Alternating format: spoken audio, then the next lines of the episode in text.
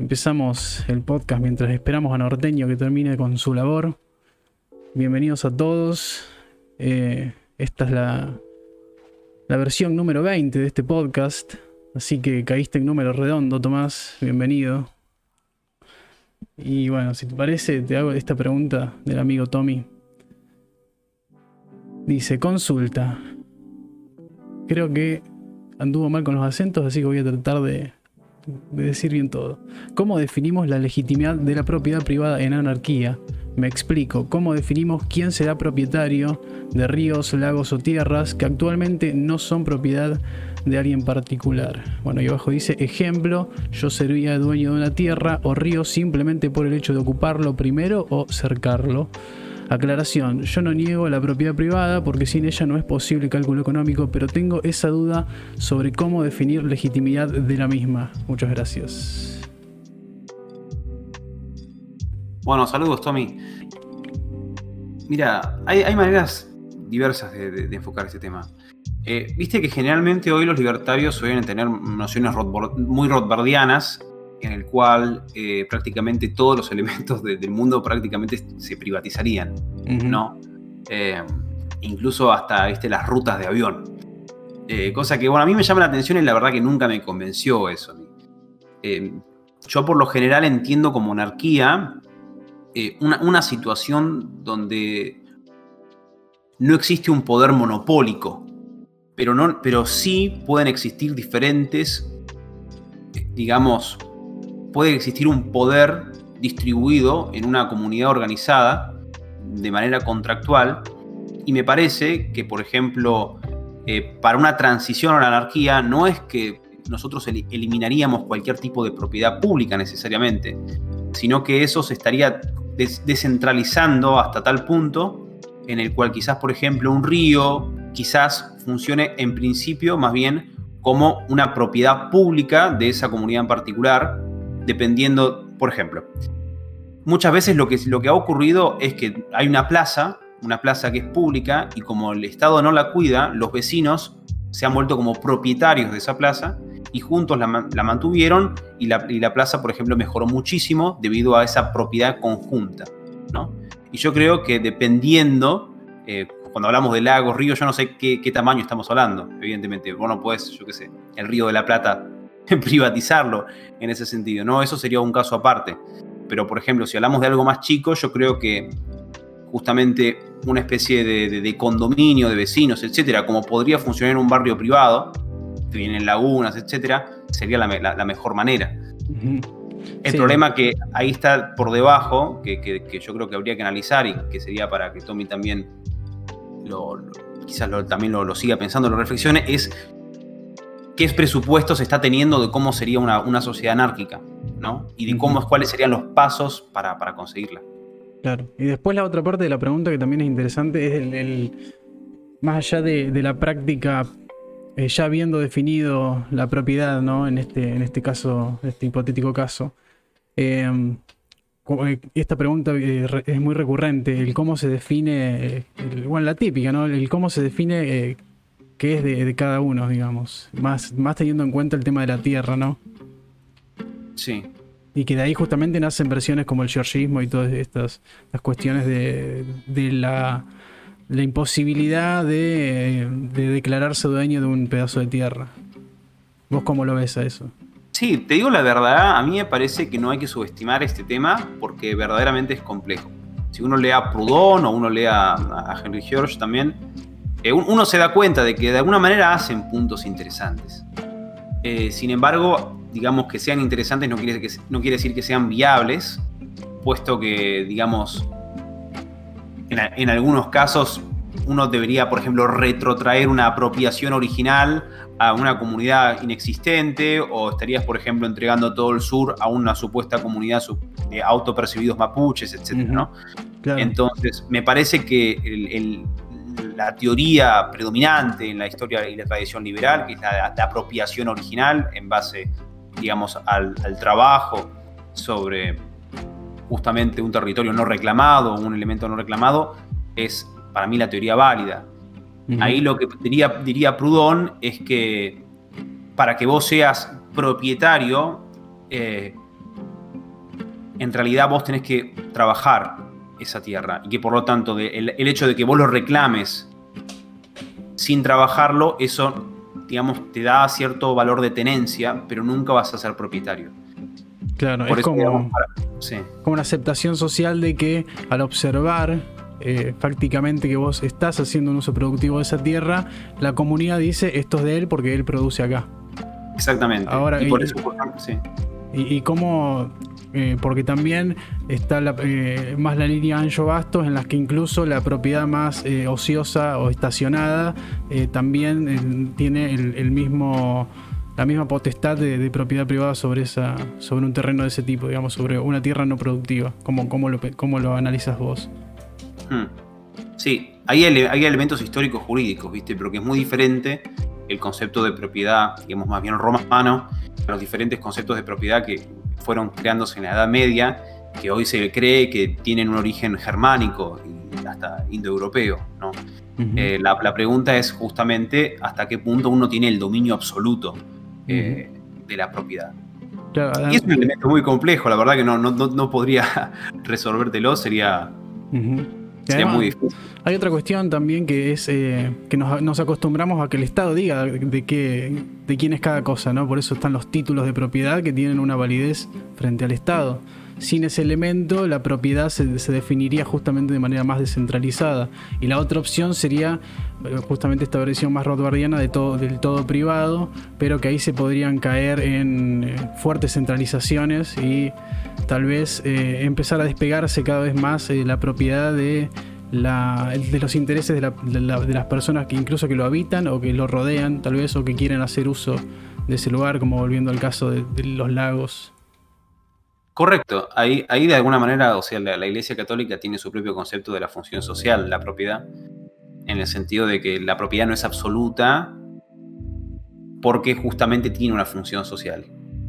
que es un poco lo que vos estás comentando, evidentemente, digamos, la propiedad no puede ser absoluta si eso va en detrimento de toda una comunidad, por ejemplo, ¿no? Supongamos una persona que compra un río para que, ponete, poner, ponerle el caso de, de que un grupo entero de personas, una comunidad entera, yo que sé, no pueda regar o no pueda tomar agua, etcétera, ¿entendés? Claro. Eso, por ejemplo, cierto, una valoración, como que la propiedad viene con una valoración ética también en cuanto a su uso.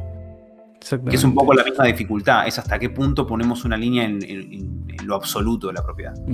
Sí, y pasa, pasa lo mismo en el otro extremo, que es la, justamente la, como que la privatización absoluta lleva a esos, a esos extremos en, los que el límite de la propiedad privada eh, medio que empieza a estorbar con lo ético debido justamente a las consecuencias. Puede pasar también eh, en, el, espectro contrario, en el, o en el extremo contrario de este espectro de, división de propiedad, en, la, esta...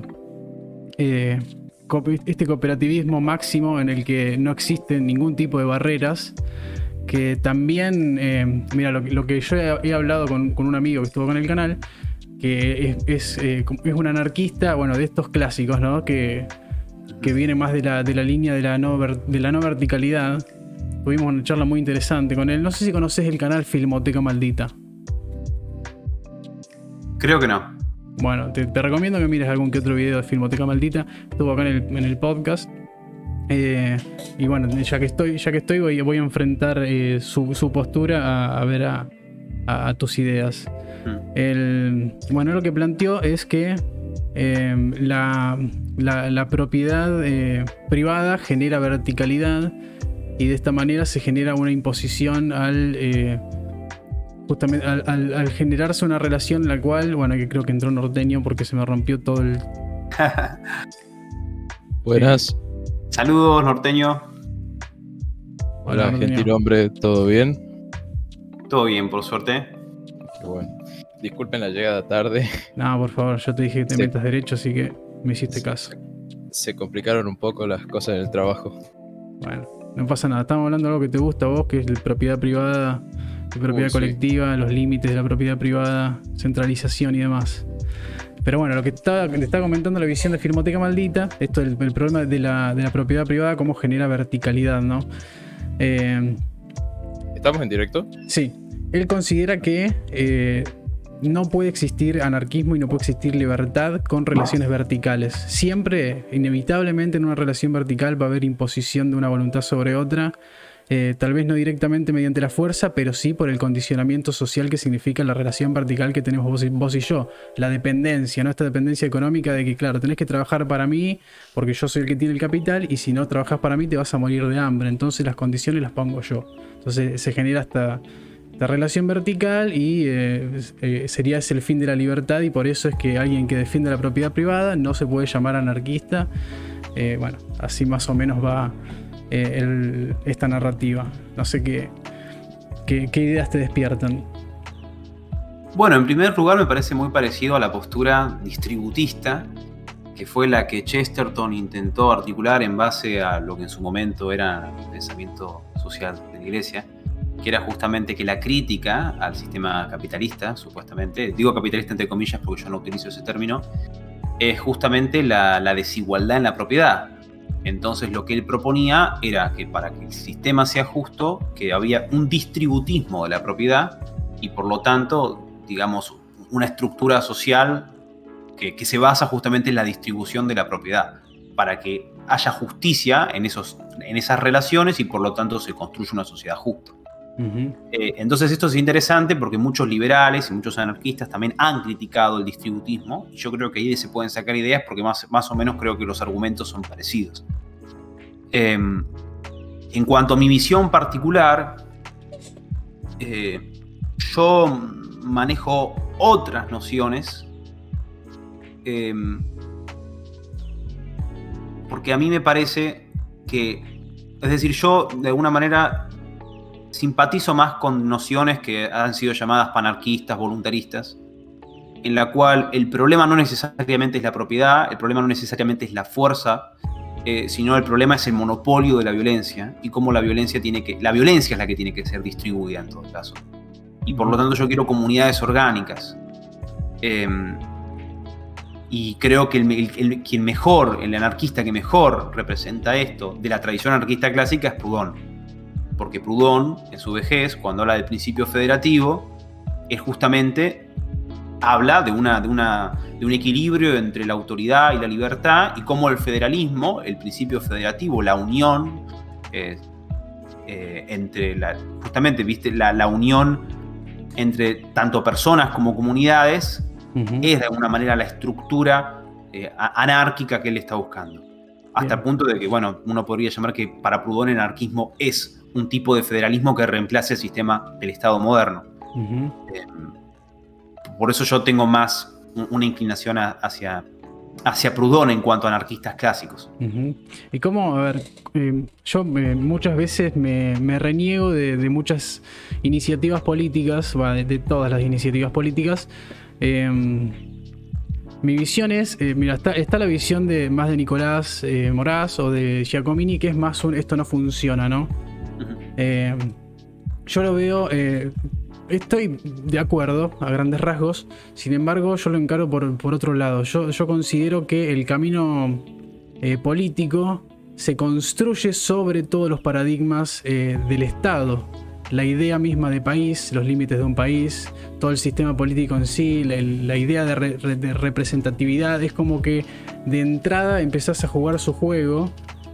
o sea, ya, ya te, la idea, la, idea misma de arreglar el país, arreglar la provincia, arreglar el determinado territorio dibujado por el, por el proceso estatista, creo que eh, ahí está el, el, problema muy de entrada, es que eh, de entrada estás jugando su juego, digamos.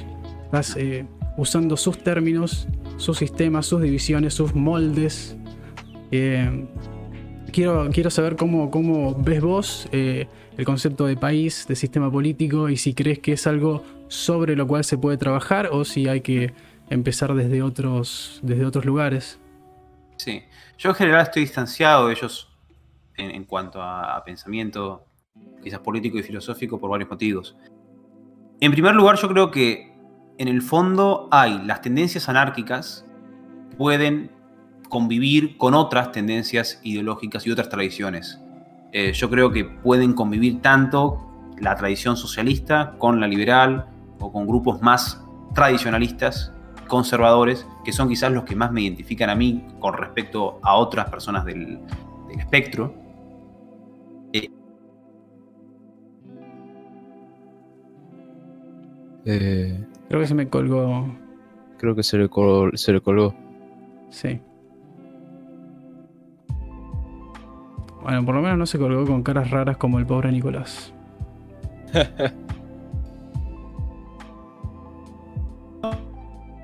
Uy, Está queriendo volver. A ver si pesco otra pregunta. Ahí estás. A ver, habla. Creo que estamos. Te fuiste por un- algunos segundos, pero.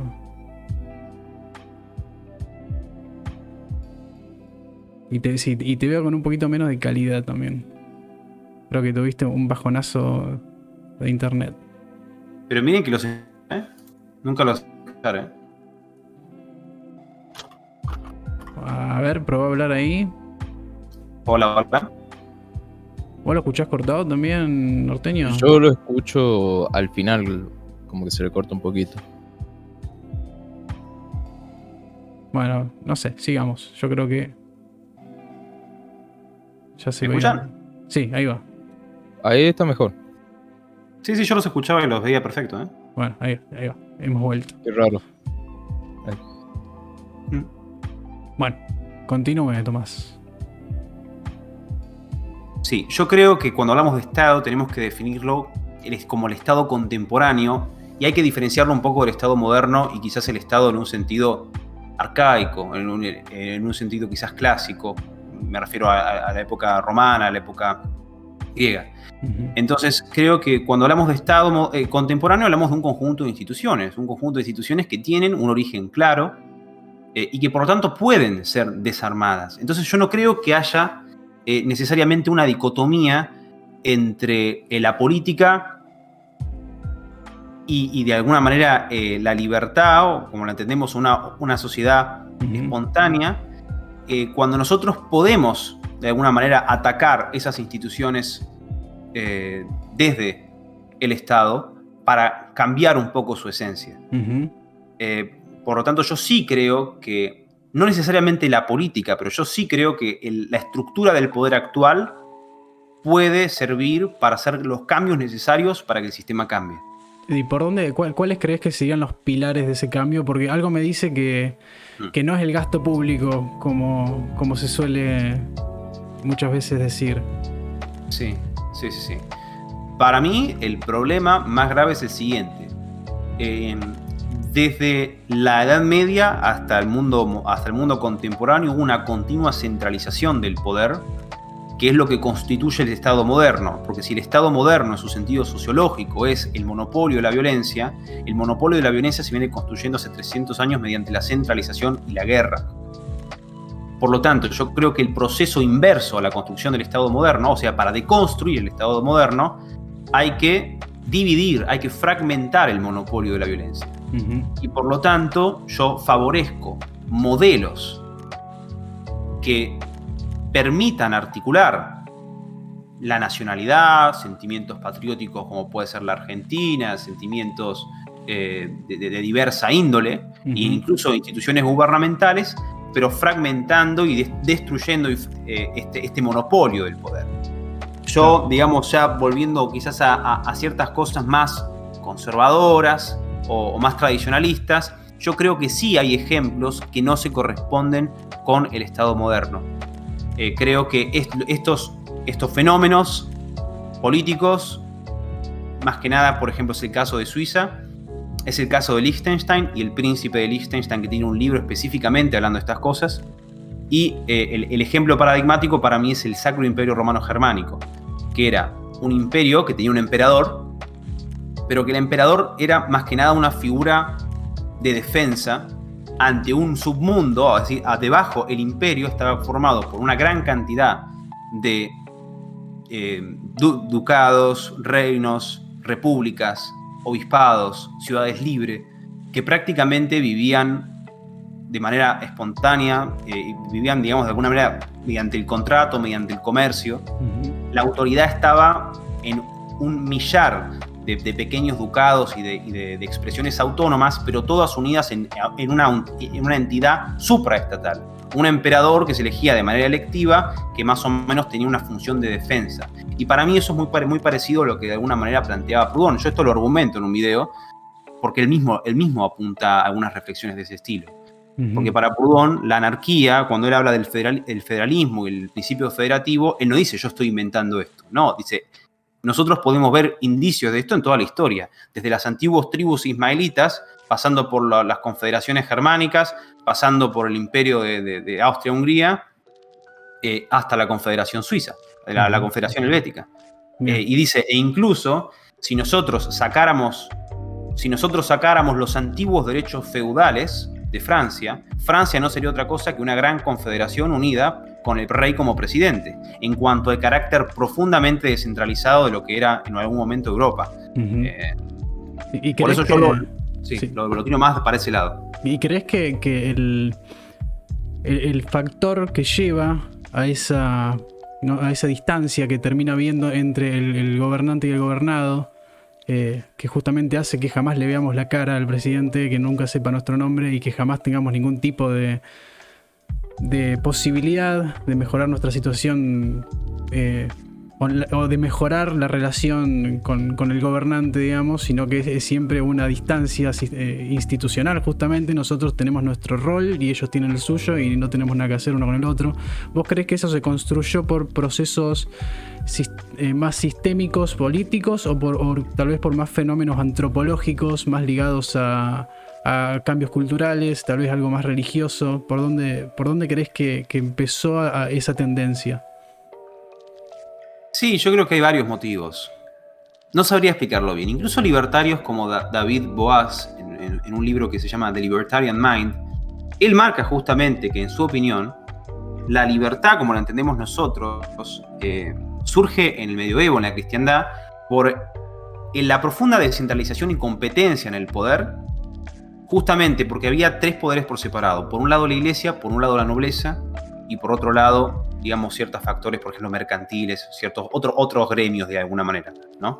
Em, el problema es que, claro, tanto la nobleza como la iglesia finalmente combatieron políticamente para una someter a la otra, y yo creo que eso trajo en un principio el primer elemento negativo que fue la, eh, el absolutismo. Yo creo que el absolutismo está muy ligado al protestantismo. De alguna manera, si vos ves que cuando, la, cuando el rey de Inglaterra no solo se vuelve rey, sino jefe de la iglesia, ahí tenés dos autoridades que antes competían entre ellas.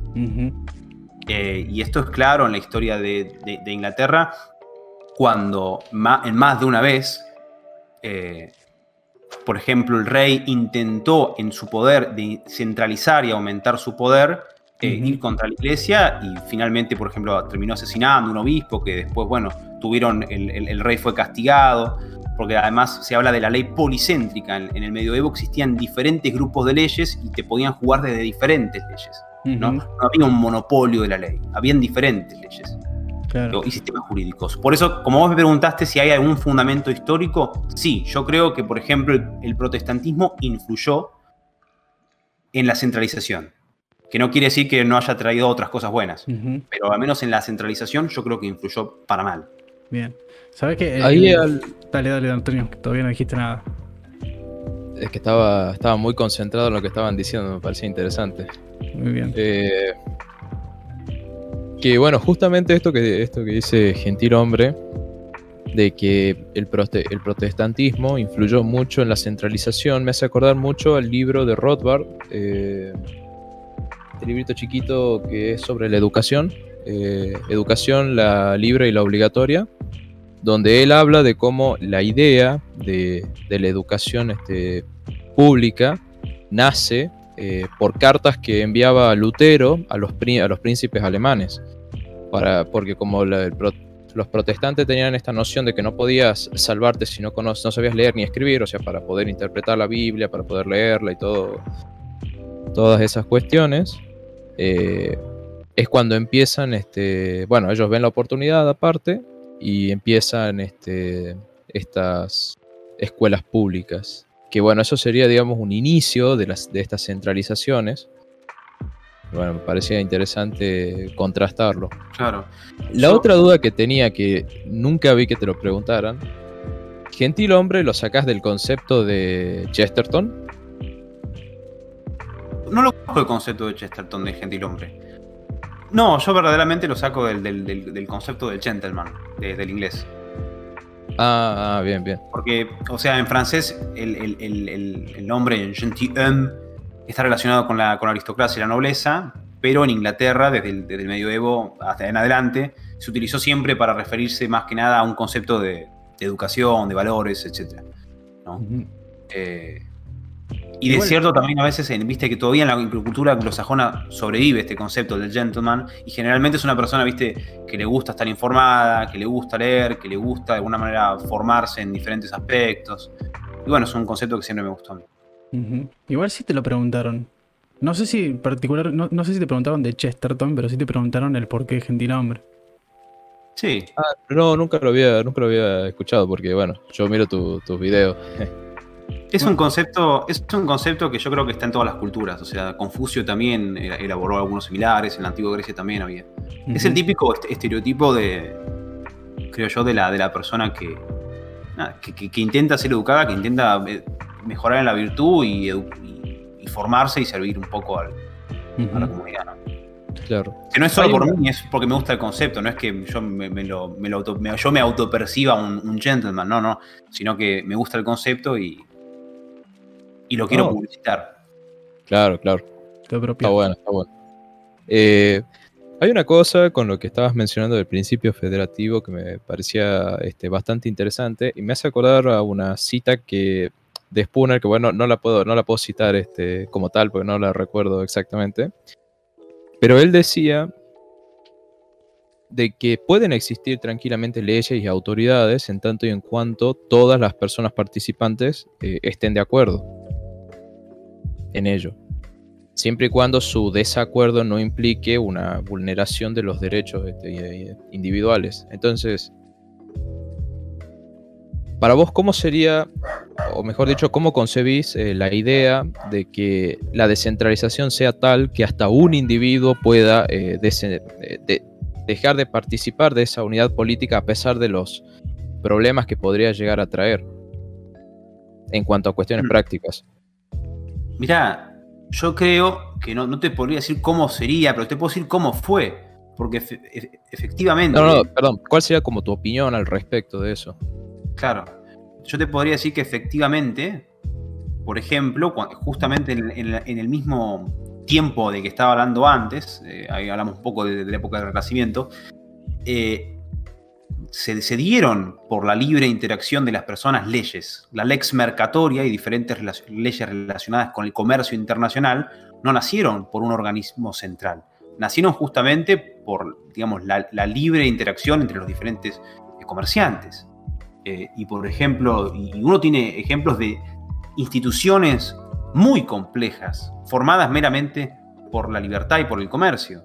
Y en esta misma época es la Liga Hanseática, una liga que unía ciudades de todo el norte de Alemania hasta Novgorod, eh, que tenían tanto elementos de comerciales como defensivos, eh, y meramente en cuanto a la, a- al comercio y la interacción voluntaria entre diferentes ciudades mercantiles.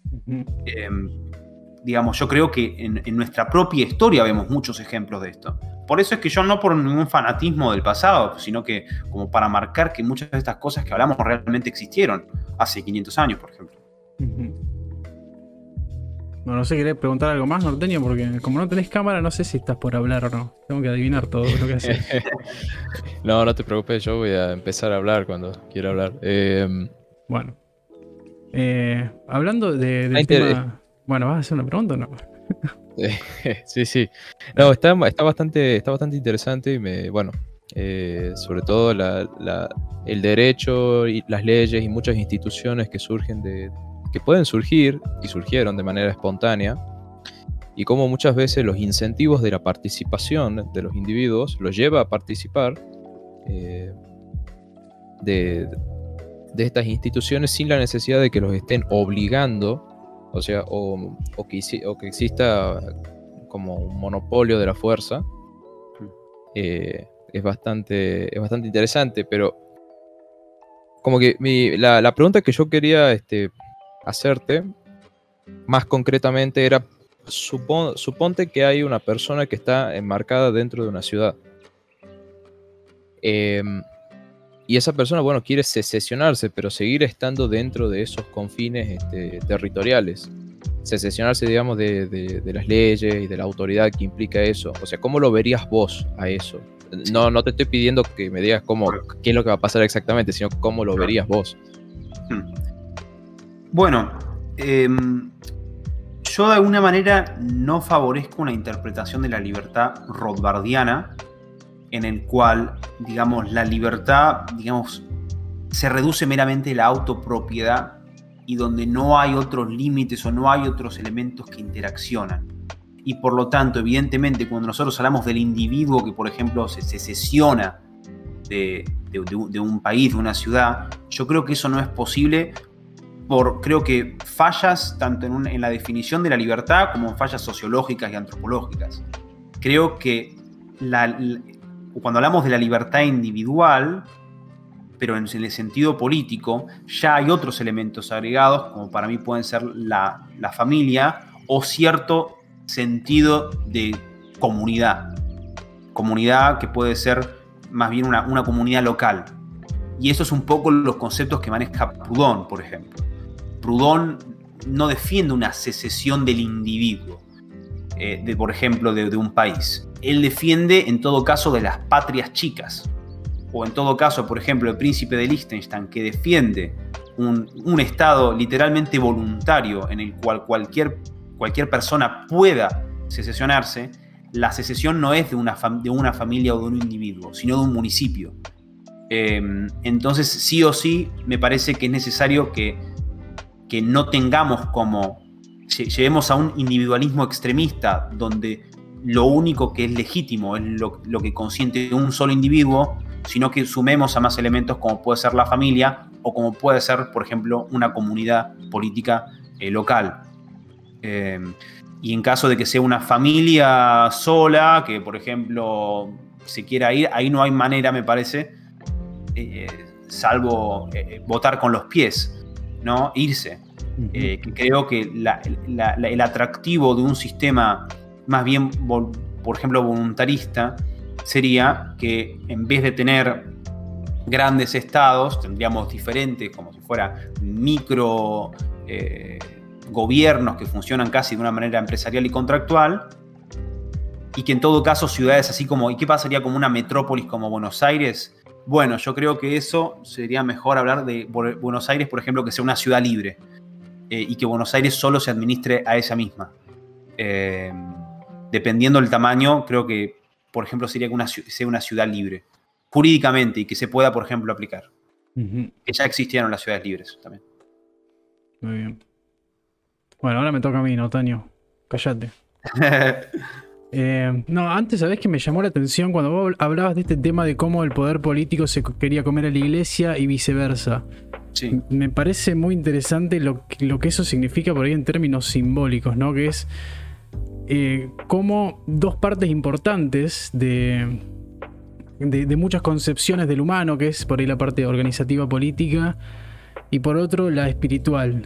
Y es interesante cómo eh, instituciones con hambres de poder quisieron hacerse no solamente con las dos instituciones, sino controlar justamente esa parte de la mentalidad de la gente dirigida hacia un, hacia un hacia otro lado. Digamos, controlar a la iglesia claramente va a tener un, un efecto, una posibilidad para el gobernante dentro de las creencias de las personas. Exactamente. ¿No te parece? Me parece muy interesante, justamente, más allá de la institución, lo que realmente se está. de lo que realmente se está tomando control cuando se toma control de ese tipo de, instituciones, ¿no? Correcto, correcto. Y de, esto, de hecho, eso pasó. Yo, con la excusa de hacer un mini documental sobre los templarios, yo toqué este tema, eh, particularmente de cómo la monarquía francesa prácticamente secuestró al Papa para que sirva de puntero político, básicamente mediante extorsiones, y de hecho casi lo asesinan a un papa en lo que fue la bofetada a Ñani. Algunas que no lo mataron por, digamos, porque lo frenaron justo a tiempo. Pero sí, sí, sí, tal, tal, cual. Es decir, históricamente ocurrió eso. eh, digamos, la idea era, de alguna manera, que si quien tenía más poder sobre la iglesia, quien podía apoderarse, podía tener una autoridad sobre los demás reinos, eh, en ese momento de la cristiandad, que, que era muy valioso eso, tenerlo a su favor. Y por eso es que muchos de los elementos más corruptos de toda esa época están relacionados justamente con eso. Y no, olvidar a los Borgia, ¿no? Y todo, todo. Claro. Sobre todo después con. Sí, sí, además te, te, adueñas de un relato muy poderoso que es la voluntad de Dios. Sí, yo en ese momento yo no sé si afectó tanto. Bueno, sí, que en el, tema de la reforma yo creo que sí. Eh, generalmente eh, en lo que es después del Renacimiento puede ser. Antes, en generalmente no había un concepto de absolutismo monárquico enmarcado en la religión. Mm. Había una, hay una diferencia entre el monarca feudal y el monarca absolutista. ¿no? Eh, esto lo marca Regine Pernum, por ejemplo, para acabar con la Edad Media. Eh, y, hay, y hay muchas diferencias en cuanto al poder que tenían ambos. La noción del rey como representante o como elegido y ungido por Dios en la tierra es más bien un concepto que se desarrolló mucho después, más en, el absolutismo en la última etapa antes de las revoluciones. Claro, sí, yo eh, es más que nada algo que, no sé, yo al menos por, por, lo menos ese patrón lo noto al día de hoy. Lo importante que es tener como político a la iglesia de tu lado, digamos que por eso todo el, todo el presidente que. todo nuevo presidente se reúne con el Papa eh, tan rápido como, como se lo permiten. ¿Por qué crees que, siguen habiendo ese tipo de lazos así? Bueno, es decir, yo particularmente no creo que hoy la iglesia tenga, es decir, la iglesia obviamente tuvo muchísimo poder. El, sello, caerle bien de alguna manera a la iglesia era en un momento lo más importante. Yo creo que esto bajó enormemente desde más o menos, bueno, de la Reforma y un poco antes, desde el siglo XIII, desde el siglo XIV. Por lo tanto, bueno, es, una, es, un, es, una, es un indicio de legitimidad. Es decir, si vos tenés en cuenta que de alguna manera eh, la, iglesia es la institución que sobrevivió a todo desde que, desde que se instauró, evidentemente tiene cierta autoridad y legitimidad que no es muy, está muy bien tener, ¿no? Por lo tanto, evidentemente, cualquiera que pueda tener ese acceso a esa, esa fuente legítima lo va a tener. Cosa que no es una institución que en otros países exista. Eh, o me refiero a otras religiones necesariamente. ah, mira, este, ¿Vas a leer la em, pregunta del chat? Sí, que acá te preguntan este, para vos, Tomás, eh, ¿cuál sería tu opinión sobre el algoritmo? Hmm. Yo creo que el algoritmo, en teoría, suena muy bien. No, tengo ninguna crítica. El problema es, bueno, es que, a ver, a mí me parece que cuando uno se pone en un discurso, digamos, revolucionario, bueno, tiene sus dificultades y dependen los temperamentos también. de eh, hecho, la pregunta, para, para decirla más completa, puso sobre el algoritmo y la visión anarquista liberal como búsqueda personal. Eso me parece importante. Que justamente es para contrarrestar de cierta forma la parte revolucionaria, viste, más eh, casi guerrillera, sino que es yo hago algoritmo porque me conviene y mi vida es mejor así, cuando me alejo tanto como puedo del Estado. Por ahí en contraparte a esa visión de hagamos algoritmo así, derrumbamos al Estado. Sí, es decir, a ver, en cuanto a lo que son las estrategias, cuando hablamos de, más bien tácticas, porque la estrategia es más o menos el fin, la táctica es cómo. Cuando hablamos de, tácticas, evidentemente el algoritmo, la contraeconomía, es sin duda e, excelente. Yo creo que, es una, una, táctica que podría de alguna manera derrumbar al Estado y generar nuevas formas de poder o catalizar otros movimientos. El problema es que yo tengo también mis miedos. Tengo mis miedos. Te voy a contar algo solo para, para comentarte y que entiendan un poco más este, estos miedos. Yo, por ejemplo, hace varios meses ya estoy, estoy completamente enfocado en el tema de, historia de Rusia y, profundamente estudiando eso porque estoy haciendo como diferentes videos de 45 minutos, una hora, para intentar desde, desde, el inicio de la historia rusa hasta el fin de la, de Unión Soviética. Estoy ahora hablando un poco de, de la guerra civil, lo que va a ser el próximo video. Y lo que yo me doy cuenta es cómo a veces que hay pequeños grupos eh, violentos, pequeños grupos que no tienen, con ansias de poder, que pueden doblar una sociedad entera, que pueden doblar una sociedad entera y que no, van a, no le van a temblar la mano para, para hacer lo que, lo que necesiten hacer para tener ese poder, ¿no? Eh, que es particularmente el terror, que no se, se vivió, en la, por supuesto, en la revolución y en la guerra civil, eh, tanto en Rusia como en Francia y como en otros países, ¿no? Uh -huh. Entonces, yo creo que es interesante, pero cuando uno da un paso hacia, digamos, mecanismos revolucionarios, los otros también van a dar pasos que también me dan miedo, ¿entendés? A uh -huh. lo que me refiero.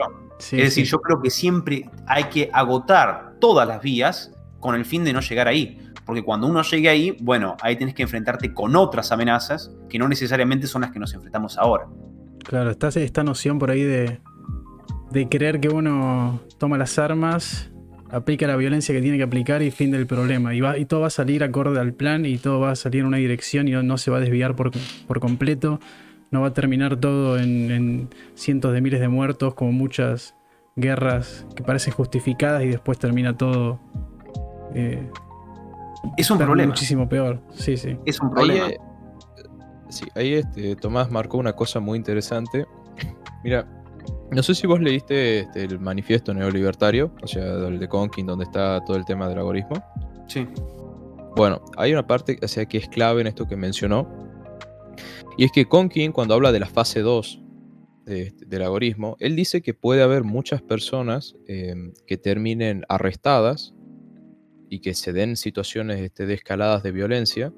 Y es más, eh, él en la fase 3 habla de cómo las agencias de seguridad eh, privadas eh, se enfrentarían al Estado casi causando una guerra eh, entre, entre ambas fuerzas. Y él hace énfasis en una parte donde habla sobre la gran inestabilidad que podría generar esto en, todo, en, en todo sentido. Y de que la única forma de contrarrestar esa inestabilidad es, es teniendo como un trabajo cultural previo o sea, educando, que las personas sepan que no tienen que, por ejemplo, este, agredir a los demás, eh, tratar de imponerse o, o, o, usar tu hambre, tu hambre de poder para, y, y, hacer cualquier cosa en el medio, como haciendo también un llamado a la virtud. Sí. Entonces, bueno, eh, eso quería, digamos, aportar al respecto de lo que estabas mencionando de que es una preocupación que también a mí me agarró cuando yo leí eso, eso en particular, es como que me despertó, porque más allá de que sea como una revolución pacífica, digamos, inevitablemente te lleva a una situación de inestabilidad. Mm. Sí. Para mí es fundamental que todo movimiento tenga objetivos muy claros. ¿sí? Y me parece que hoy es difícil, porque nosotros nos tenemos que enfrentar en la postmodernidad a la muerte de Dios. ¿Y qué es la muerte de Dios? La muerte de Dios es el fin de eh, las nociones de trascendencia, sean por religión o por otros temas, también filosóficos, que dificultan mucho que las personas mueran por una causa. Si vos analizás lo que ocurrió en la Revolución Rusa, pese a que un montón de gente no estaba de acuerdo con los bolcheviques, muy pocos tomaron las armas. Pero cuando vos tenés un grupo fanático, hasta el punto de que uno puede dudar de la salud mental de esa gente, pueden hacer lo que quieran eh, porque no, no lo va a parar nadie. Y yo creo que lo que está pasando actualmente en Afganistán, hay algo de eso también. Uno tiene que tener en cuenta a veces fundamentos antropológicos, sociológicos, de por qué las personas moriríamos por una causa. Y yo me pregunto, hoy en Argentina o en cualquier país, si hablamos del algoritmo, ¿estaría la gente dispuesta a que los arresten, a morir, por, por ejemplo, eh, la causa de libertad? Te digo sinceramente, yo creo que no. Yo creo que habría un grupo muy corajudo, muy valiente, que le va a poner las balas al pecho, pero que va a haber otro que va a asustar, como es natural, me parece que no... Y, finalmente no sé si eso va a, a darse. Por eso me parece interesante esto de decir, bueno, tiene que haber un trabajo previo y claro, porque si vos no tenés a la gente dispuesta eh, a un objetivo, a, a, a, una, a, algo que se quiere llegar, digamos, tiene que haber motivos, tiene que haber trascendencia. Tiene que haber todo un, mundo espiritual detrás de una acción de, de, de, Claro. Ahora, qué loco, no, se puede lograr nada. Qué loco como es un arma de doble filo eso, ¿no? Puede ser el, las convicciones espirituales en el sentido más noble y, también en el sentido de luchar por los intereses más oscuros simplemente por eh, alguna adopción religiosa que te lleve a eso. Y sí, sí, sí, tal cual. Y, yo creo que es religiosa porque, como se manifestó, por ejemplo, el bolchevismo en Rusia, yo creo que tiene muchos elementos de, religión. En cuanto a un, a un, profeta que es Marx, en cuanto a un objetivo paradisíaco que es el comunismo, en cuanto a, las soluciones simples eh, que, nos van a llevar rápidamente al paraíso y es la, emancipación de los trabajadores, yo creo que es un discurso completamente religioso el, del, bolchevismo. No así otros socialistas más moderados que, a fin de cuentas, digamos, eran antibolcheviques, ¿no? Bueno, vamos a cambiar. No 180 grados, pero sí algunos grados. Eh, ya que estamos hablando de, religión, eh, esto sí que no, no recuerdo haberte escuchado hablar en, eh, muy abiertamente, digamos, eh, sino que creo que si, si, lo mencionaste habrá sido un comentario, pero, pero me encantaría que, lleguemos tan profundo como puedas, como, como te salga a desarrollar ahora. ¿Cuáles son tus creencias? ¿Cuál es tu cosmovisión? ¿Cómo crees que opera el universo? ¿De dónde viene todo? ¿De dónde vienen las ideas? ¿De dónde viene la materia? ¿Qué, mm. qué, qué ves? Sí. Bueno, eh, por un lado, pese a que yo no, todavía no lo leí y no lo estudié, pero me encantaría estudiarlo porque me parece que por ahí hay, bastante de, cierto. Yo creo que el sistema filosófico, tanto de Aristóteles como de Santo Tomás, ofrecen una, teoría o ofrecen una explicación muy holística y completa de cómo funciona la realidad. ¿Sí? Eh, por eso quizás me atrae mucho eh, ese tipo de, de, pensar, de ese, ese, pensamiento filosófico. ¿Querés explicarlo para los que no lo leyeron como yo? No, ojo, porque como te comentaba, yo lo, he leído un poco, tengo ciertas nociones, no lo estudié todavía. Ah, querés eh, meterte más a fondo con eso. Quiero meter más a fondo, exactamente. ¿no? Bueno, pero, asumo, asumo que por no haberlo leído no tenés un vacío esperando a que lo llenes con ese texto. Bueno, es decir, Em, ¿A, dónde estás hoy? ¿Dónde sentís que estás hoy? Pasa que, digamos, vos me preguntaste un poco sobre la realidad entera, y eso es bastante complejo, ¿no? Sí. Eh, sí, sí. Es, muy difícil, eh, eh, es, muy difícil hablar de esto. Em, es decir, por ejemplo, si yo me tengo que basar en la ciencia, viste que, por ejemplo, la física cuántica. Ah, bueno, vamos, vamos a empezar por cosas más, más simples. Primero, yo no soy un naturalista ni un materialista. Es decir, yo no creo que la, realidad se reduzca meramente a la materia. ¿sí? Creo que eso es eh, objetable tanto filosófica como científicamente. Eh, filosóficamente, justamente por otras tradiciones filosóficas que han argumentado justamente que la existencia debe fundarse en una, en una, en una realidad que no sea material, y por otra parte, eh, por ejemplo, si uno. Esto es jodido, ¿eh? me va a agarrar algún, algún físico cuántico y me va a dar un par de cachetadas.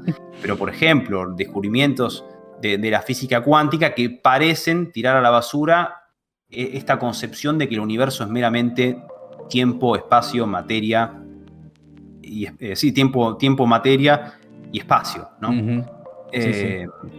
Estoy, más o menos, creo que estoy tan al tanto como vos de este tipo de, este tipo de temas. como, Son cosas re interesantes, pero al no ser un físico cuántico, vos decís, lo estaría abordando bien, ¿viste? Porque son cosas... yo, no me voy a poner a hablar de la inequalidad de Leggett porque no tengo ningún. No, no, no. Eh, Ahí vos estarías hablando un poco sobre la teoría de supercuerdas. No, es decir. Em, a ver. ¿Cómo, cómo, lo podemos afirmar? No, en, parte, viste que, es decir, desde, desde diferentes experimentos que se fueron haciendo, desde diferentes elementos teóricos, se notó que aparentemente eh, la realidad está conformada mucho, se puede explicar más con información que con las nociones clásicas de materia, por ejemplo. Eh, es por este motivo que quizás algunos escucharon, yo esto lo vengo siguiendo, antes lo seguía más, porque en 2015, 2016 había leído bastante este tema, era la idea de la realidad como una simulación, cómo la realidad se explica mejor mediante un sistema de información, como podría ser una mente o una computadora, y no, digamos, un mundo material que existió, que existió eternamente. ¿no? Y por lo tanto, y también hay elementos, por ejemplo, con la conciencia. Hay un autor que me parece interesante que se llama Bernardo Castrup, que tiene una justificación idealista de la mente. ¿Por qué? Porque, aunque parezca un poco sorprendente, todavía nosotros no comprendemos qué es la conciencia. también hay, muy, hay, hay, hay argumentos, si bien hay un argumento, por ejemplo, que mm, es el de, el de la, conciencia como un fenómeno cuántico, pero que tampoco se sabe mucho del tema, eh, es muy difícil reducir también la conciencia a, la, materia. Eh, y ahí trae muchos problemas eso. Eh, sí. Hay algo este, bastante interesante con eso y es que yo durante un buen tiempo estuve rodeado de gente que está mucho, muy metida en el asunto de, o sea, la filosofía aristotélico-tomista y tiene muy buenos argumentos muy interesantes para hablar de la inmaterialidad de la mente. Uno de ellos está relacionado, relacionado con el ilemorfismo, que, que es muy interesante. Que básicamente como la mente... O sea, si la mente fuera algo material, tendría que, para poder imaginar las formas, tendría que ponerse, o sea, volverse esa forma. Y es absurdo. Ah, mira que loco eso. Eso, es un, eso es un argumento que utilizan que como la mente es inmaterial puede hacer, o sea, puedes imaginar formas sin, que tú, sin que vos te vuelvas la forma. Sí. Es muy interesante eso. Y también hay otra cosa relacionada con esto y es que hay un filósofo que se llama Edward Fesser. Sí, sí, bueno, él tiene un libro que lo, lo, vi muy por encima, tengo que, todavía tengo que terminarlo, que es donde él habla sobre la filosofía de la mente. Sí. Eso, esos son los autores justamente que me gustan. Claro. Eh, y me pareció muy interesante que él decía que justamente el, fenómeno de la conciencia es un fenómeno muy complejo. Claro. Para la gente que esté un poco perdida, en mis humildes conocimientos de medicina, porque es lo que estudio de hecho, eh, les puedo comentar un poco para que entiendan un poco la noción de esto. Por ejemplo, cuando nosotros nos pinchamos, ¿no? hay una diferencia entre la sensación y la percepción. La sensación es directamente, nosotros acá tenemos una serie de receptores que mandan la señal eléctrica hasta la corteza y punto. O sea, la sensación es una señal eléctrica, pero la percepción es una experiencia subjetiva, es una experiencia de la conciencia que no tiene relación con la sensación, porque una cosa es la señal eléctrica y otra cosa es lo que vos estás experimentando. Y eh, justamente esto es lo que se denomina el problema duro, en inglés le dicen hard problem, bueno, el problema duro de la conciencia es ese, es que no tenemos de alguna manera una correlación entre las sensaciones, entre los elementos eléctricos y cómo nosotros percibimos la realidad. Y no solo que somos conscientes de lo que nosotros hacemos, sino que somos conscientes de que somos conscientes, que es la cosa más increíble de, todo. ¿Contemplar la posibilidad entonces de que exista un vínculo directo, tal vez codependiente entre conciencia y realidad? Claro, ese, es, exactamente algunas, por ejemplo, Bernardo Castrup, que tiene una noción más idealista, defiende justamente eso, que si la noción materialista es que hay materia y que por evolución la materia y los fenómenos, digamos, los epifenómenos del cerebro han creado la conciencia, la otra teoría es al revés. Todo es mente, todo es conciencia y la realidad es una proyección de, actividades mentales. Claro. por ejemplo, y si uno si lo quiere relacionar un poco más, si uno pudiera relacionarlo más con el teísmo, eh, sería que nosotros justamente tenemos mentes y todos participamos de una mente mayor, que por ejemplo sería la mente de Dios.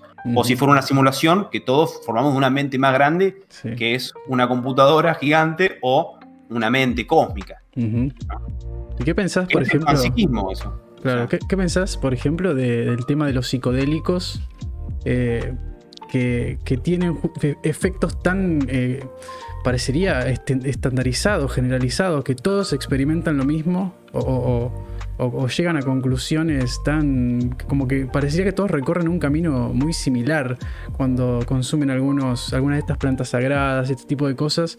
Que, ¿Por qué crees que, o por qué especulás eh, que puede haber eh, eh, tanta correlación en todos estos relatos que dicen justamente haberse conectado con la fuente creadora? Mm. Es muy interesante. Es decir, por ejemplo, el fenómeno de la ayahuasca, ahí en, los antiguos incas, que lo siguen haciendo hasta el día de hoy, eh, el componente este DMT, yo soy cero drogas, eh, pero, eh, pero no, me parece muy interesante y creo que sería muy bueno que, lo investiguen más, que lo investiguen más. Hay un capítulo justamente de, este muchacho que se llama Visos, no sé si lo conocen, que es un pelado que habla de ciencia, que él, el, tipo, por ejemplo, tomó ayahuasca y le pusieron un electroencefalograma para ver qué onda el tema de la actividad mental. Y yo creo que más o menos, para darte un, indicio, sería algo así. Nosotros hablamos de conciencia, que muchas veces lo pensamos en un elemento, ¿cómo te digo? Dialéctico. Hay conciencia, no hay conciencia. Pero verdaderamente la conciencia debería ser explicada más bien como un espectro, donde hay un, hay un desarrollo de la conciencia y hay diferentes estados. No es lo mismo estar en coma, que estar dormido, estar en vigilia. Y por ejemplo, que se ha demostrado que cuando una persona está meditando, tiene experiencias religiosas, se alcanza un nivel de conciencia que es distinto a los que uno tiene, por ejemplo, en otras actitudes del día. ¿Y por qué no? Podrían haber algunas sustancias que permitan, que es lo que creo que sea, que estos experimentos por ejemplo, con el tema del DMT, tiran para ese lado, que incluso que uno puede alcanzar estos niveles de conciencia similares a una experiencia religiosa muy profunda, justamente eh, en estos diferentes estados de conciencia.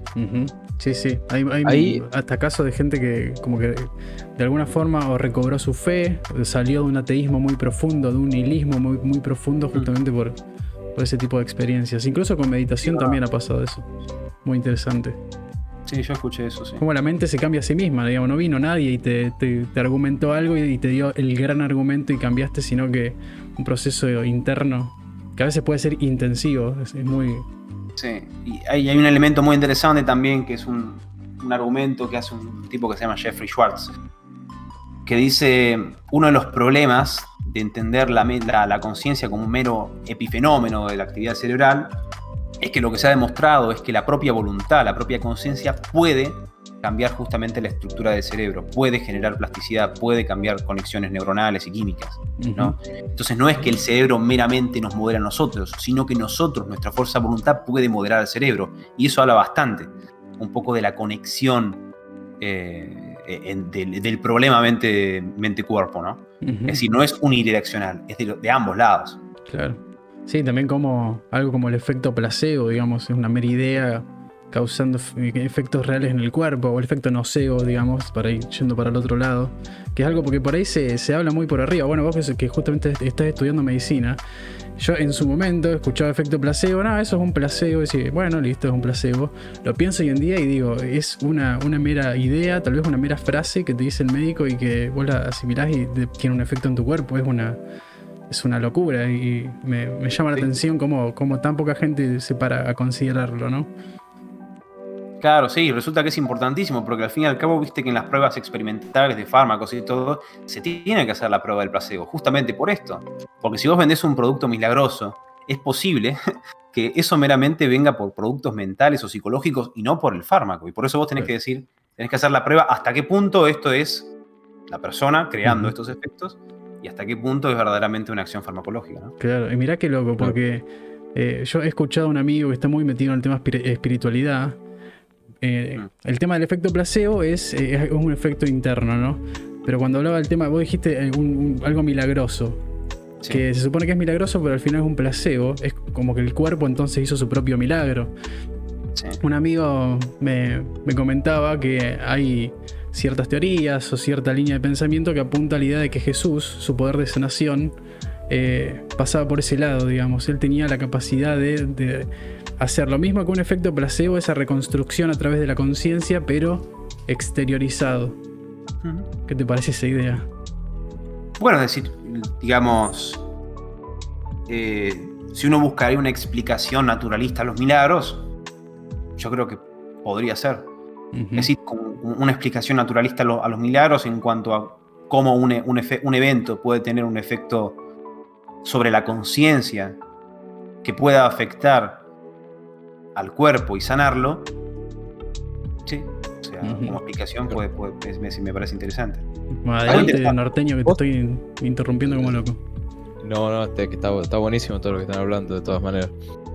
Ahí, este, vos, Tomás, pensás así a grandes rasgos y como. Eh, que, aunque vos dijiste que, no lo habías estudiado, pero mm. vos pensás que hay este como una cuestión mística cuando se reza, cuando se medita o cosas por el estilo.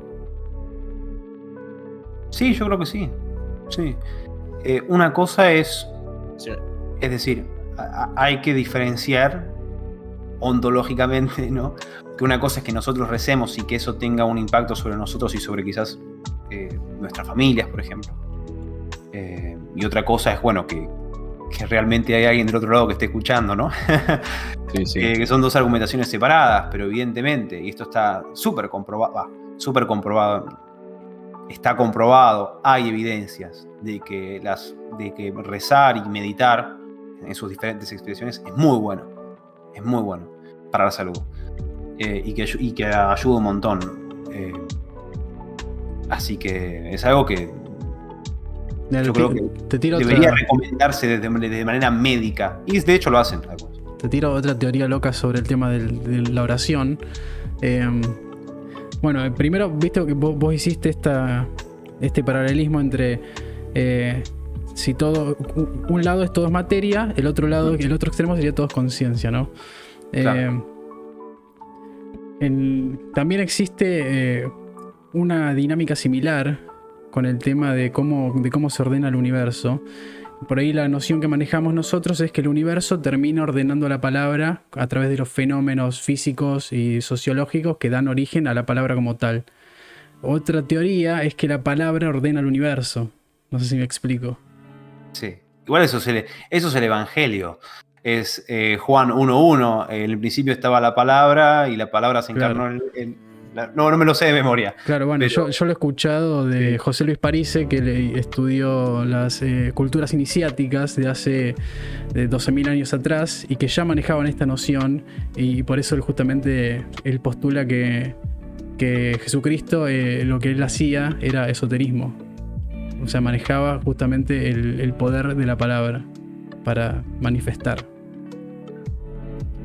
Bueno, yo no sé si, yo no, sé si estoy de acuerdo, pero me parece que el propio Evangelio dice algo similar, o sea, eh, no en el sentido eh, esotérico, sino en que la, eh, son muy bellas esas palabras de introducción al Evangelio de Juan, que justamente hablan de la palabra y cómo en el comienzo estaba la palabra y que la, palabra se encarnó. Es, es, muy poético y muy, muy interesante analizarlo en ese, en ese, en ese sentido.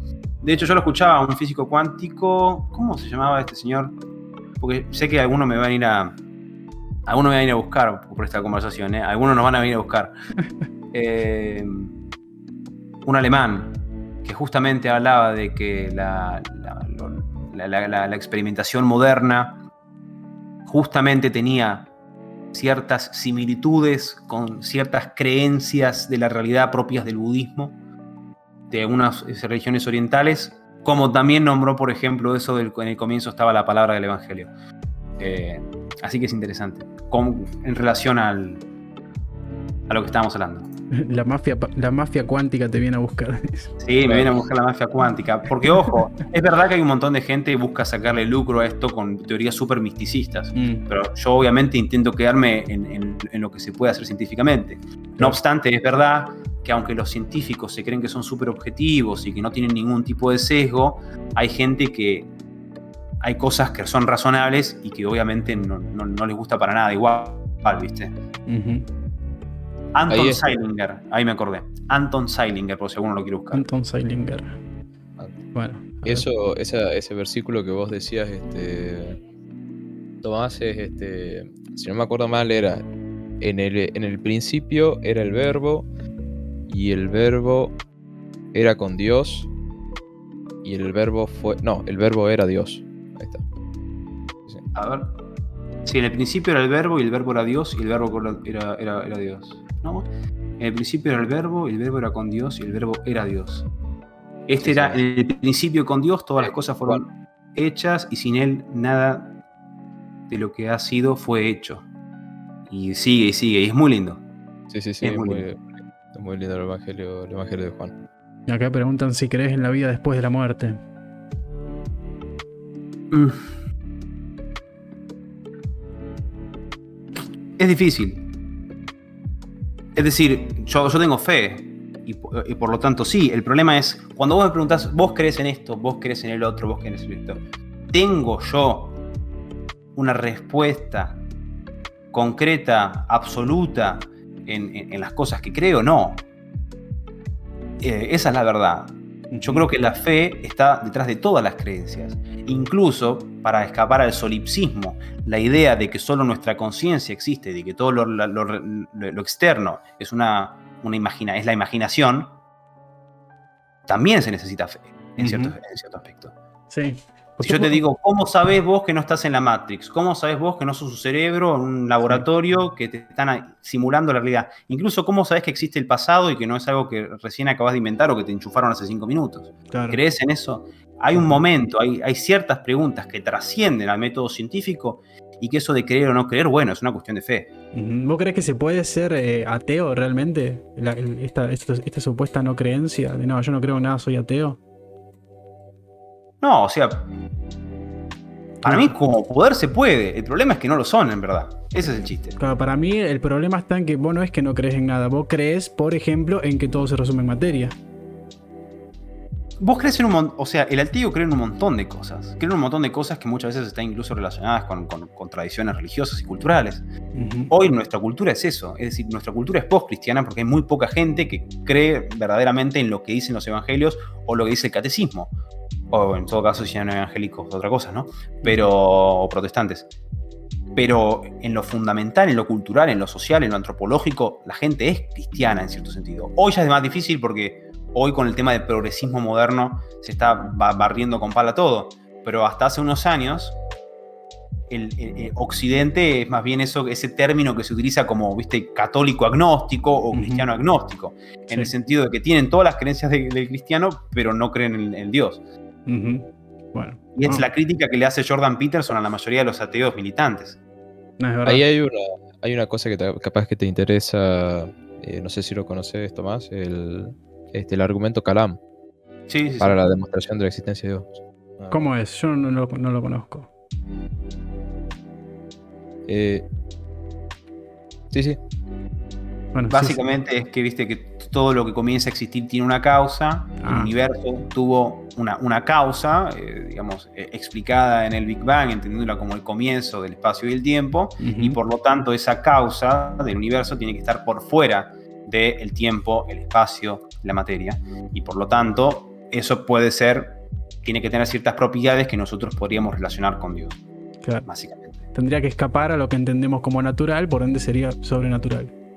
Sí. Después, o sea, en la tradición tomista eh, hay otros ele- elementos, porque, es decir, eh, esto es un poco el, debate entre el teísmo clásico y el teísmo más bien moderno, si uno lo quiere decir. Particularmente, o sea, en, Santo Tomás no es tan importante el tema del origen del universo, de la causa, sino que él lo entiende más bien a un nivel como vertical. Dios no es quien crea el universo en el sentido como lineal de cosas que se van creando, sino que es donde se sienta la existencia más bien. ¿Entendés? Es como la, es la causa de la causa, es, el, es justamente donde, ¿cómo, ¿cómo es que lo definía? Donde se juntan el ser y la esencia. No, me- no, no recuerdo bien. No sé, norteño, Eh, ¿te acordás? No.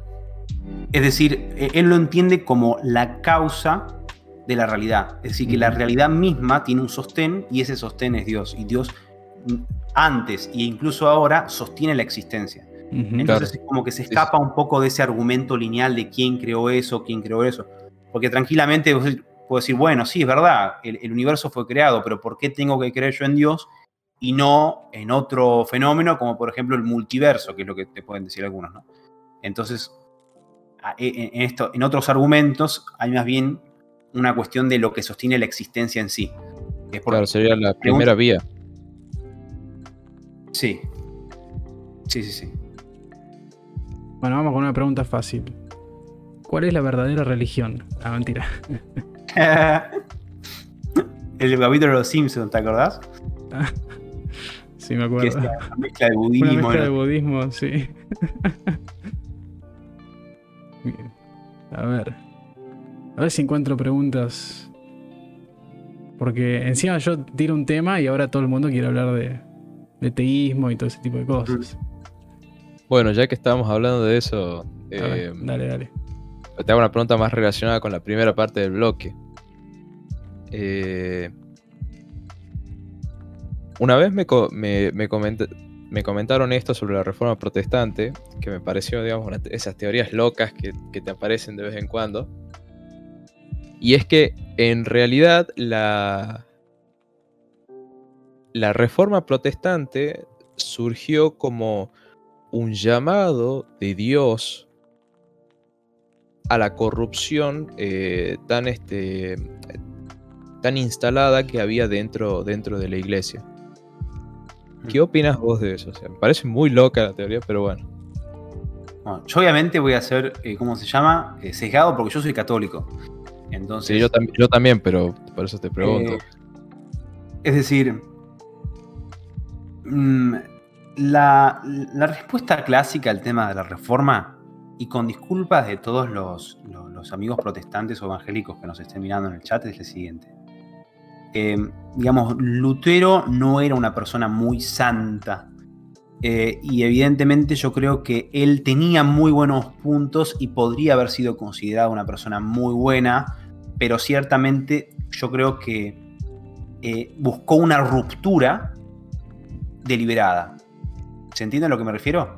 Es decir, que él hizo muy buenos puntos, pero en vez de ver si se podía articular un cambio, que finalmente ocurrió después en la contrarreforma, llevó apresuradamente a un, quiebre con la iglesia, que para mí es algo, fue algo negativo en el sentido de que eh, en un principio incluso los protestantes pensaban que iban a hacer un par de cambios y listo, y al final resulta que surgieron miles y miles de, nuevos movimientos y de hecho las ramas protestantes o evangélicas son cientos de... No, infinitas. Sí, sí, sí, eh, casi que sí.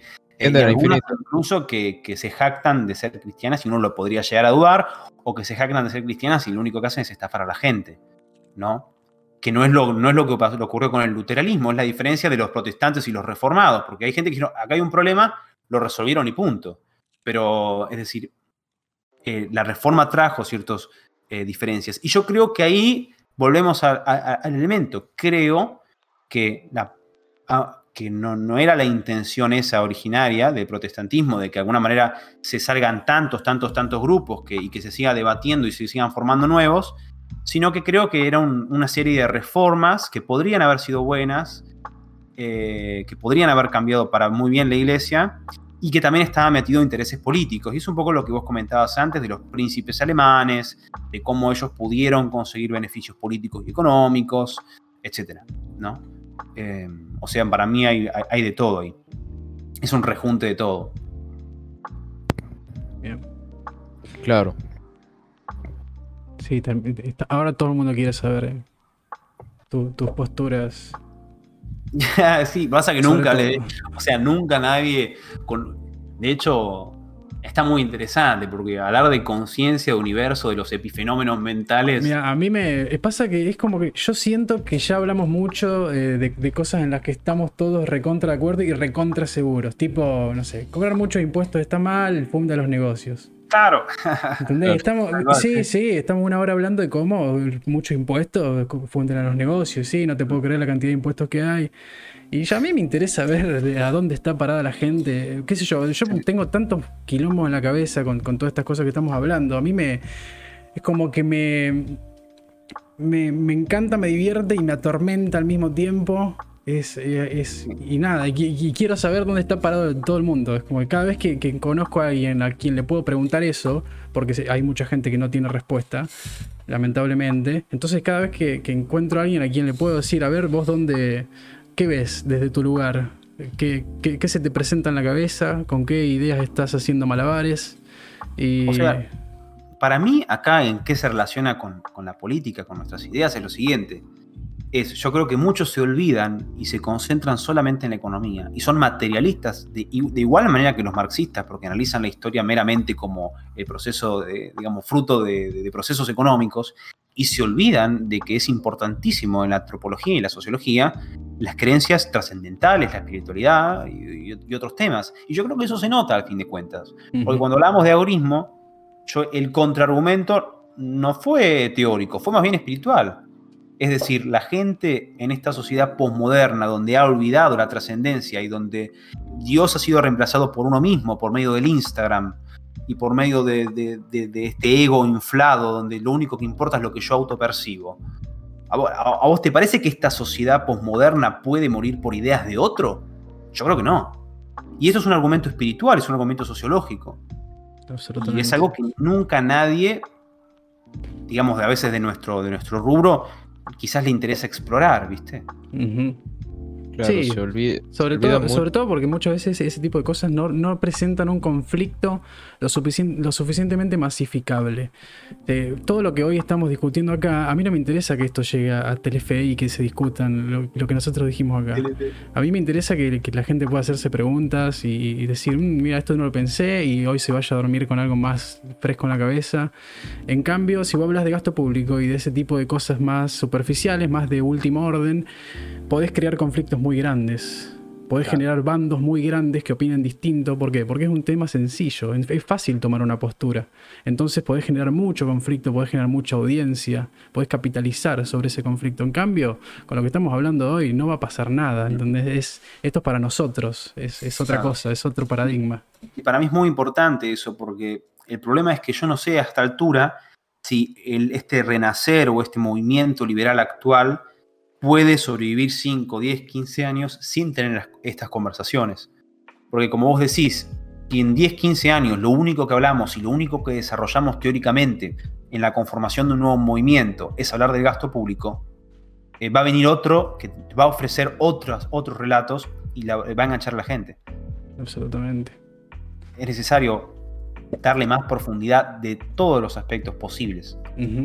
¿Crees que, bueno, a ver, crees? Creo, seguramente estamos de acuerdo, pero em, el rol de, del sistema educativo en, opacar tal vez este tipo de, procesos eh, filosóficos individuales que uno puede darse o no, em, ¿crees que, que sería mucho más común este tipo de charlas si no fuese porque pasamos más de 10 años en, ese sistema educativo que nos enseñó a pensar dentro de ciertas estructuras que no necesariamente nos van a llevar a la verdad o, que no nos invitan a descubrir la verdad. Sí, yo creo que el, problema de nuestra educación es que es fruto del positivismo, es fruto de la idea de que un ingeniero social, mediante una serie, una cantidad de contenidos, eh, puede de manera mecanicista programarnos como robots para que nosotros tengamos una cierta X atributos que nos sirvan para el mercado laboral o que nos sirvan para, para, nuestra vida social, cosa que es completamente falso. Los antiguos liberales ilustrados se pensaban que por poner educación cívica en los colegios, en 200 años iban a ser todos eh, Prudones, eh, Herbert Spencer, Locke, y que, eh, digamos, el voto democrático, no sé, íbamos a ser todos dioses. Era el curso de género de la época, digamos. el curso de género. Sí. Pero hoy tenemos esa educación mecanicista, donde lo que importa es, viste, tantas horas de matemática, tantas cosas. Si habría libertad en la educación, yo creo que habría una gran cantidad y competencia en cuanto a métodos de educación. Y evidentemente yo creo que la mejor educación es la educación clásica. Es la educación que existía, digamos, desde Roma, desde el trivium y el quadrivium, viste, desde desde la oratoria hasta la lectura. Para mí me, hubiera encantado en el colegio haber leído clásicos, haber formado, haberme formado en autores antiguos, eh, ¿viste? Pero al pedo. Eh, O sea, imaginemos A mí, otro- a mí también. eh, Dale, dale. Terminá y, sí y yo que, planteo algo. que a mí también me hubiera este, gustado eso. Y vos sabés que hablando de, de métodos educativos, sobre todo de esta, esta cuestión de que vos hacías referencia, eh, que está muy relacionado con el tema de la memorización y, mm, y, eh, bueno, más o menos me memorizo esta fórmula y la aplico y paso. Y después de un tiempo no te acordás absolutamente nada. Em, a mí siempre me pasó justamente de que eso me, pasa, me parecía una... Un, un algo sin sentido, un vacío, porque realmente no estaba, no estaba aprendiendo nada, absolutamente nada. Y con esto de que... De... ah, para eso te lo voy a decir después. em, yo cuando yo lo tuve la oportunidad de tener clases con Zanotti. eh, y a mí él me cambió mucho la visión de la, de la educación. Al punto de que nosotros nos, eh, eh, hablábamos por mail y un día me dijo algo que fue clave, que va muy relacionado con esto. Y es que él no creía en, las ex- en los exámenes porque era como el sistema de precios socialista. Tiene sentido. Y esta, y esta cuestión, este, bueno, y después esta cuestión que vos decís mecanicista, mira, yo también, yo estudio licenciatura en economía, y a mí me pasa mucho que tengo profesores que repiten mucho este, este paper que lo escribió Gregory Mankiw, que es el economista como un ingeniero. Puta madre. Lo, que- lo- lo- lo- lo que estamos luchando. como, o sea, como un ingeniero social, o sea, como yo, por ejemplo, aplico esta, este ISLM y, bueno, ya no se usa eso, pero por darte un ejemplo, este, este modelo ISLM eh, se desplaza esta curva y ya tengo este, el resultado de cómo tiene que ser la política monetaria. Claro. Y es, y es una, y esa visión es, este, es bastante perturbadora, por decirlo de alguna manera. Porque básicamente no están formando una persona que busca entender a la economía, sino hacer la economía. Sí, sí, sí. Y eh, bueno, eso digamos quería aportarte. Sí, me encantó. Bueno, Me voy a, encantó. hacer, voy a hacer mi planteo. Eh, volviendo al tema educativo. Eh, asumo que no tenés hijos. No. Bueno, vamos a, a hacer de cuenta que tenés hijos. Para un experimento. Eh, con tus ideas de hoy. Obviamente esto no significa que así va a ser cuando tengas hijos. Pero, eh, ¿cómo sentís que estarías educando a tus hijos en el presente? ¿Te lo imaginaste ya? Sí, no, es decir, eh, a mí lo, lo que me hubiera, lo que me encantaría es mandar, mandar a mis hijos a un colegio tradicional. Y es decir, para mí un colegio tradicional es un colegio que le da mucha importancia a temas, por ejemplo, de la virtud, de la espiritualidad, etc. Y también es un, es- es un- es un- es un colegio que a los chicos les presenta un poco la, la historia del pensamiento, que, que conocen los clásicos, que tienen algunas generalidades, por ejemplo, del griego y latín, que se saben desenvolver en, en la historia del pensamiento. Eh, ¿Y cómo es más, más allá de los contenidos? ¿Cómo es el método? El pedagógicamente hablando. hmm, O sea, eh, ya, ya No, está, muy, sí. ya está muy marcado el, el método eh, ahora, digamos, de la escuela, que es el, esta verticalidad de los alumnos y la profesora y todo el sistema. Después hay Sí. otras cosas como decirte Montessori más apuntado a algo, Waldorf más apuntado a algo.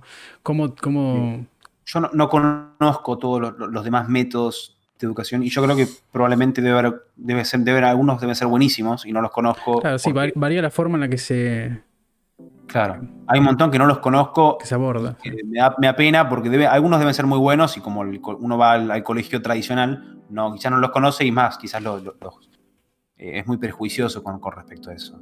Yo creo que un colegio, eh, un buen colegio es un colegio formado por una comunidad que comparte un conjunto de ideas y valores. Y por lo tanto, para mí, sobre todo es un poco el contenido, es el para qué. Es el para qué. Eh, ¿Para qué? ¿Para qué me educo? Eh, por- eh, y para mí es, es importantísimo eso. Es un colegio que tenga una identidad, eh, que defienda ideas, que defienda valores. Eso es lo que a mí me gusta quizás de, de- de un colegio.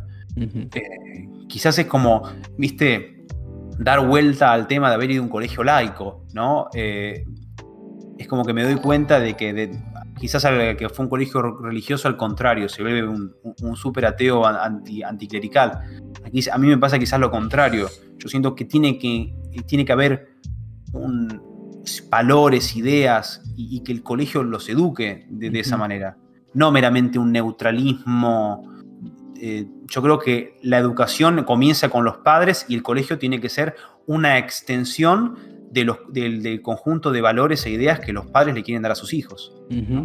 Creo que eso Para, yo tengo una pregunta cortita. ¿Crees que puede, ¿crees que puede existir eh, realmente eh, esta, supuesta neutralidad que puede tener una institución? ¿O es casi inevitable que tome algún rumbo y que sea, mejor que sea mejor definirlo de entrada? Claro, exactamente, es que no hay, no hay, no hay, cosa neutral. Y todos sabemos cómo en, tanto en la secundaria como en la universidad, por más que nos venden a veces que son neutrales, siempre hay ideas. Y una persona, por ejemplo, en mi caso, que, que, me gusta leer de, temas de política y todo, yo me doy cuenta al toque. A mí no me van a, no me van a enganchar temas de, adoctrinamiento político porque me doy cuenta ya, eh, eh, ¿viste? En tanto, por ejemplo, en el CBC o en donde sea. Vos te das cuenta enseguida.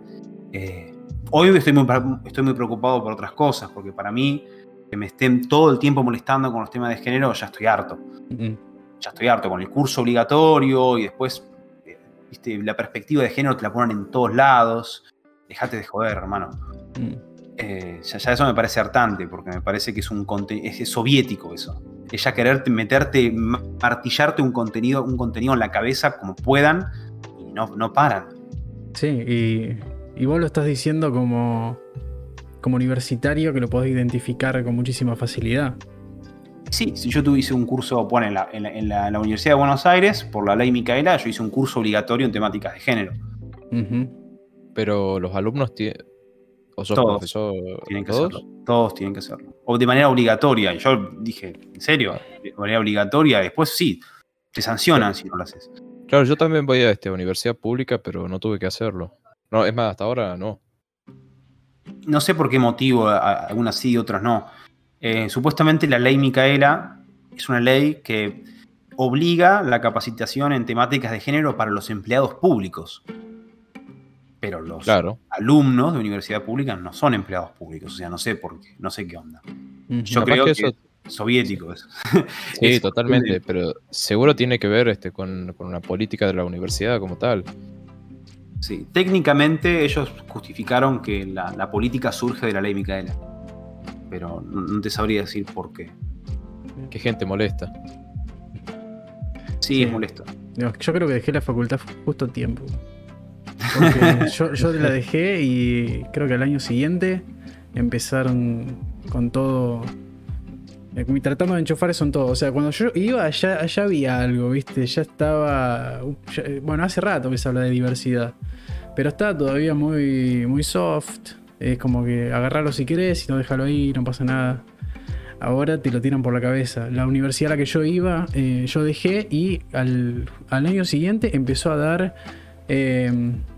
una, una especie de. No maestría, sino un este, estos cursitos medios terciarios que duran seis meses, qué sé yo, eh, en violencia de género. Era así, ah, patente, violencia de género. Y yo lo vi y dije, mira, obviamente que era una universidad privada del siglo XXI, eh, que es carísima, y yo dije, mira, estos tipos lucrando con cómo, cómo aprovecharon para crear este, este curro y vendérselo encima a una, una universidad donde el 80 o 70% me animo a decir que son mujeres. Así que como que hicieron un, gran negocio y está el incentivo de parte del privado cada tanto de meter una lucrada con las agendas políticas. Sí, efectivamente. Em, el problema es, bueno, ah, yo, estaba, estaba mirando en el chat que algunos decían, por eso ni en pedo voy a la uva, etc. A mí me parece que, o sea, si vos estudias algo un poco exacto, en el día a día no te van a joder. Además, a veces las, facultades que más exactas son, muchas veces son las menos politizadas también. Ahora, si yo quisiera estudiar ciencias políticas, si yo quiero estudiar historia, si yo quiero estudiar sociología, yo, como están las cosas, ni loco iría a una universidad pública, ni loco, porque es adoctrinamiento puro, es lo que viene de arriba, te lo, te lo entregan ahí. Sí, sí, sí. todo, o sea. Termina siendo superador, eh, muy superador, leer por tu parte y tratar de, claro, de formarte totalmente independiente. Digo, mis amigos directamente fueron a, universidades privadas que son un poco más conservadoras. Mm, y que no te obligan a hablar en lenguaje inclusivo y cosas así, ¿viste? O, que todo, o que parece que el programa de el programa de la universidad ahora se volvió todo género. Nada más. bueno, qué loco. Ahí también, otra vez para hablar, viste, este tema de. Creo que es lo primero que hablamos, de cómo el privado puede también eh, tener eh, tendencias negativas. Y creo que con todo el tema de género pasó un poco eso, que no hubo ninguna respuesta de mercado. El mercado siguió derecho, siguió viaje como loco. Yo no vi ninguna reacción en ese sentido. Por eso por ahí, viste, esto de no, el mercado lo soluciona, a, veces no, a veces eh, agarra viaje. Sí, a mí, en, este sentido, para mí fue muy, muy revelador un poco el trabajo que hizo Nico Moraz, porque viste que Nico escarbó mucho en el tema de cómo muchos liberales alaban, por ejemplo, las grandes empresas actuales como ejemplo de empresarialidad y de éxito. Y viste que Nico sale al toque a, pelear, viste, y dice, no, no, no es así. Es decir, estas grandes empresas son corporaciones que se benefician del Estado y que pasan agenda también en un montón de cosas eh, y, y, que son parte del problema también, ¿no?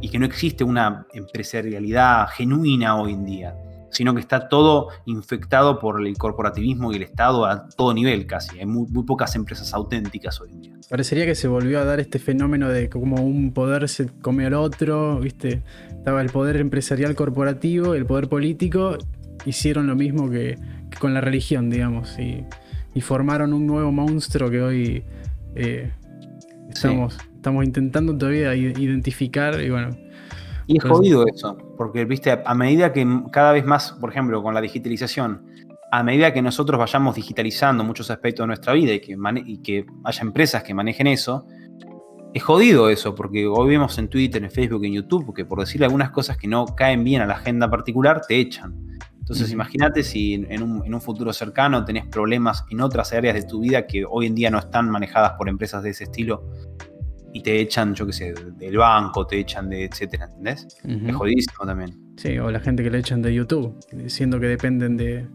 que viven de, YouTube, digamos. Claro, los que viven de YouTube, sí. O desmonetizan, ese tipo de cosas. O, por ejemplo de Patreon, en Patreon ocurrió. Exactamente. Gente que, tenía muchísimo dinero en Patreon porque se dedicaban full time y nada, los, los suspendieron con la justificación, mira, tu contenido no es políticamente correcto, así que chao. Claro, o sea, eh, el mercado a veces puede...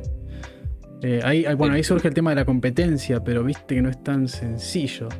A veces el privado puede ir en contra de la, en contra de la misma libertad. Sí. Y, bueno, acá la competencia es complicada. y sí, porque fíjate, muchas veces es más fácil este, tener un mercado cautivo que tener, eh, que tener que hacer competencia. O sea, esto, diciéndolo muy este, eh, por debajo, en el mundo de las armas en Argentina, por ejemplo, hay una empresa muy conocida eh, que fue la única que sobrevivió a un, a un paquetazo de regulaciones que se dieron justo durante los 90, que hay muchos que dicen, oh, fue liberal esa época. Eh, fue la única que sobrevivió produciendo armas y las, las otras se fundieron. Y hay muchas personas y también hay cierta eh, eh, ¿cómo puedo decirlo? Como evidencia implícita de que ellos fueron partícipes necesarios de todo ese proceso, así como Moraz hablaba del tema de, la, de Ford y, bueno, el resto de, compañías estas que se coludieron. Sí, Amazon, Microsoft, Claro, exactamente.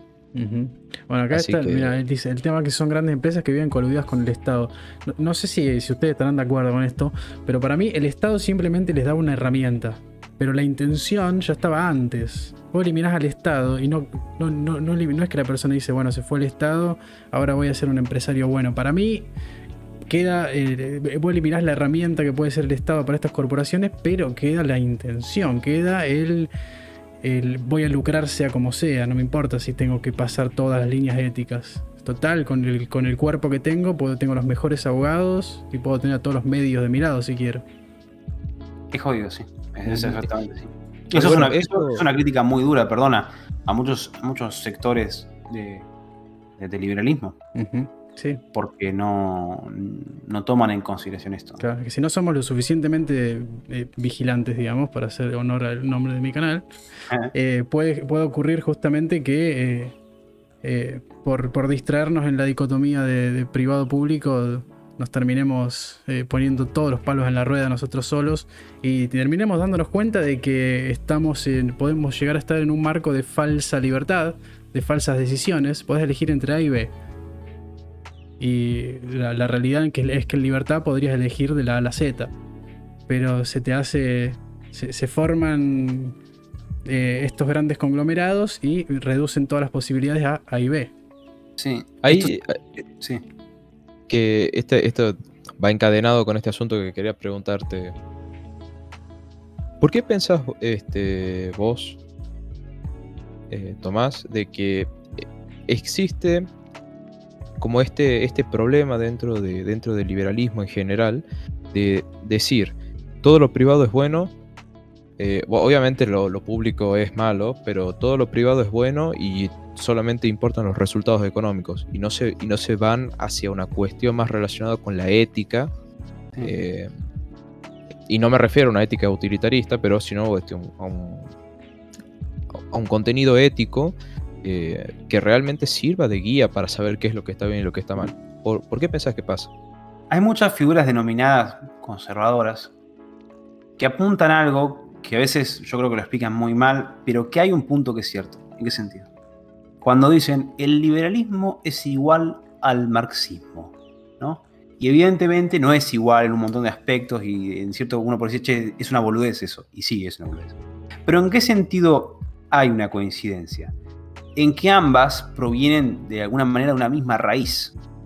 Es decir, si no, recordemos bien que Marx lo único que, digamos, se distancia en un comienzo de otros autores de la época es que toma ciertos conceptos de Adam Smith y de Ricardo y los interpreta como ellos mismos lo escribieron para fundamentar toda una teoría de la explotación y utilizar un marco hegeliano para crear el materialismo histórico. Pero en cuanto a muchos elementos del pensamiento eran muy similares a los que ya había antes. Me parece que, de vuelta, esto entonces es un producto del pensamiento moderno del iluminismo, del positivismo, en detrimento de un pensamiento mucho más completo que se fue desarrollando hasta, hasta, hasta hace no mucho, pero que lamentablemente por, por esta noción absolutista de que la razón nos va a liberar de todo y que luego que la ciencia nos va a liberar de todo, se eliminó completamente los temas como la virtud, como eh, las ciencias sociales en general, como filosofía, como sociología, porque están dominadas completamente por la izquierda o por el progresismo, ¿no? Entonces para mí es una renuncia directamente a un- a una porción entera del, de- de- del pensamiento por una pretensión positivista e iluminista. Bien. Mira, mira, bastante interesante la respuesta. Bien, bueno, vamos a. eh, vamos a elegir un tema de cierre. Porque seguramente vamos a divagar un rato y se van a hacer las 12. que Es hora de la conclusión. Pero bueno. No sé, no se me ocurre nada, norteño, ayúdame, a ver. ¿Qué- con, qué, ¿Con qué viniste ganas de, de Mm, tirar sobre la mesa? A ver, em, yo- este tema creo que muchas veces este, está demasi- eh, como demasiado tirado y genera este, mucho- muchos problemas. Que me parecería muy interesante. Es el tema de la, del feudalismo. ¿Les parece? Sí, puede ser. Si no, yo tengo a- acá una que me preguntaron, como quieran. ¿Cuál? ¿Qué te preguntaron? eh, sobre el credencialismo, títulos, todo ese tipo de cosas. Ah, sí, bueno. ¿Te parece? Una sociedad, preguntarle de la sociedad credencialista, la búsqueda de títulos y matrículas. Podemos incluir incluso patentes, podríamos ir un poco más lejos de todo eso, ¿no? Pero Eh, creo que eso estaba bastante claro con nuestros pensamientos. Sí, sí, pero eh, a ver, eh, todavía yo hablo con un, a, a mí la mayoría de la, de la gente que me escribe está eh, todavía bastante, bastante enganchada en ese tema. Eh, hay gente que está... oh, rompí el coso. hay gente que está... eh, ¿Se me escucha bien, no? Sí. Sí, sí, sí. Eh, hay gente que está todavía. No tiene claro por qué quiere el título. Entonces, eh, hay, está en los casos de medicina, por ejemplo, que está clarísimo, pero hay otros que se empiezan a volver un poco más borrosos. Y, pero todavía eh, se cree que el título, por ser el título, tiene alguna especie de, de valor. Después, yo, una vez que te encontrás con ciertos mercados, te das cuenta de que llevas seis años en el mercado y todavía nadie menciona un título. Eh, pero creo que más que nada lo que podríamos conversar sobre este tema es un poco, eh, obviamente, que nosotros somos más de libre mercado, el que quiere pedir título que lo pida, el que no lo quiere pedir que no lo pida y el mercado dirá.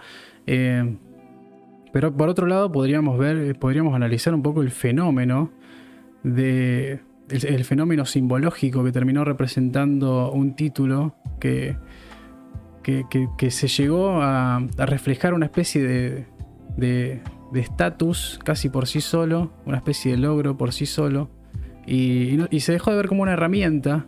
También la forma en la que se, lleva, en la que se llega a un título eh, empezó a ultramaquetarse. Eh, hoy eh, solamente se puede decir ingeniero aquel que haya pasado por el proceso de volverse ingeniero. Eh, y parecería que no hay ningún tipo de cuestionamiento al respecto. Vos que sabes mucho de historia, Tomás, ¿cómo se llegó en términos históricos antropológicos, tal vez de cómo, cómo se fue construyendo esta concepción del título como algo duro y como, y como algo que tiene valor por sí solo, en lugar de tener valor más en una cuestión circunstancial, eh, en, una, en- una cuestión de relaciones, lo que, lo que verdaderamente uno creería que tiene eh, el- en que tiene lugar un título, digamos. Sí, siempre hablamos de los títulos universitarios, estoy entendiendo que hablamos. Sí, Incluso podríamos ampliarlo al secundario, ya que estábamos hablando de educación antes. Es decir, bueno, eh, evidentemente sí hay que marcar que la, la enseñanza universitaria comienza sobre todo en, en la cristiandad medieval. Eh, ahí se crean la mayoría de las universidades, nace el concepto.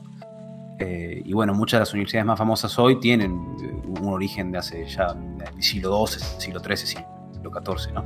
Eh, Creo que de todas maneras el fenómeno actual es mucho más reciente y me parece que tiene menos de 100 años quizás. El problema es, y acá quizás hay un poco de red pills reaccionarias, pero ¿cuál es me parece el problema? El problema arranca un poco con el tema de la educación obligatoria y arranca con el tema de la aristocracia sobre todo. Vieron que antes generalmente habían en, las naciones eh, diferentes nociones aristocráticas. ¿no? Eh, incluso Alberdi eh, dudaba del tema de la educación pública, eh, gra- gratuita y obligatoria, en cuanto a que había una pretensión que quizás parecía irrealista. ¿no? Es decir, en, principio, realmente todos necesitan una, una educación universitaria, todos necesitan tener cierto eh, de- dedicarse a, ser académicos, ¿no? Eh, yo creo que hay un. En e- este mundo post-cristiano, en este mundo post-moderno, eh, la igualdad se ha vuelto prácticamente una religión. Y como la igualdad se ha vuelto una religión, estamos completamente obsesionados con que todos tengamos un mismo nivel y particularmente como que todos logremos ser universitarios. Y ese como es el objetivo, es el leitmotiv de la, de la modernidad, es la igualdad en todos los aspectos posibles. Y creo que lo que esto ignora justamente es que no necesariamente todos tenemos que ser universitarios, no necesariamente todos tenemos que eh, pasar por un cierto eh, proceso eh, educativo idéntico y que puede haber diferentes intereses y que puede haber muy variadas formas también de educarse y de, y de poder trabajar y de poder tener conocimientos especializados. Eh, yo creo que en el fondo responde a esta, esta ganas de igualitarismo y de democracia absoluta. Por ejemplo, en nuestro país, luego de la ley Sáenz Peña, con la idea esa de, de generar esa religión de la igualdad, que bueno, que acá en, en Argentina se nota, no obstante, por ejemplo, en países como Alemania, eh, o en, en muchos otros países, vos viste que la educación universitaria, por ejemplo, sí pasa por un proceso de selección bastante cuidadoso.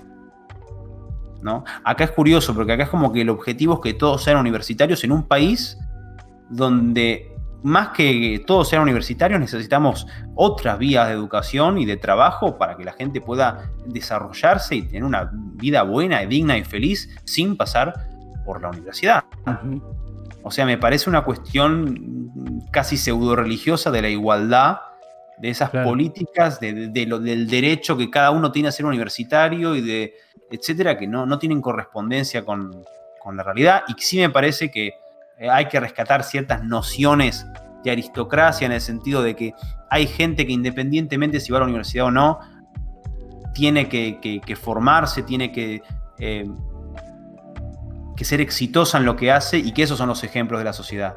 No necesariamente la academia, sino los que exceden en la virtud, independientemente de lo que hagan. Excelente. Sí, además se terminan generando esto, todos estos títulos, ¿viste? Bueno, para que cada uno tenga uno, empezamos a generar títulos de absolutamente todo y muchos títulos terminan valiendo nada. Y bueno. Claro. Y a, medida que vamos universalizando mucho más el tema de la universidad, lamentablemente es que la verdad es que no sirve. Porque a medida que si todos son universitarios, al fin y al día yo necesito más títulos para volver a tener ese nivel que antes tenías el universitario. Entonces yo necesito másters y necesito doctorados.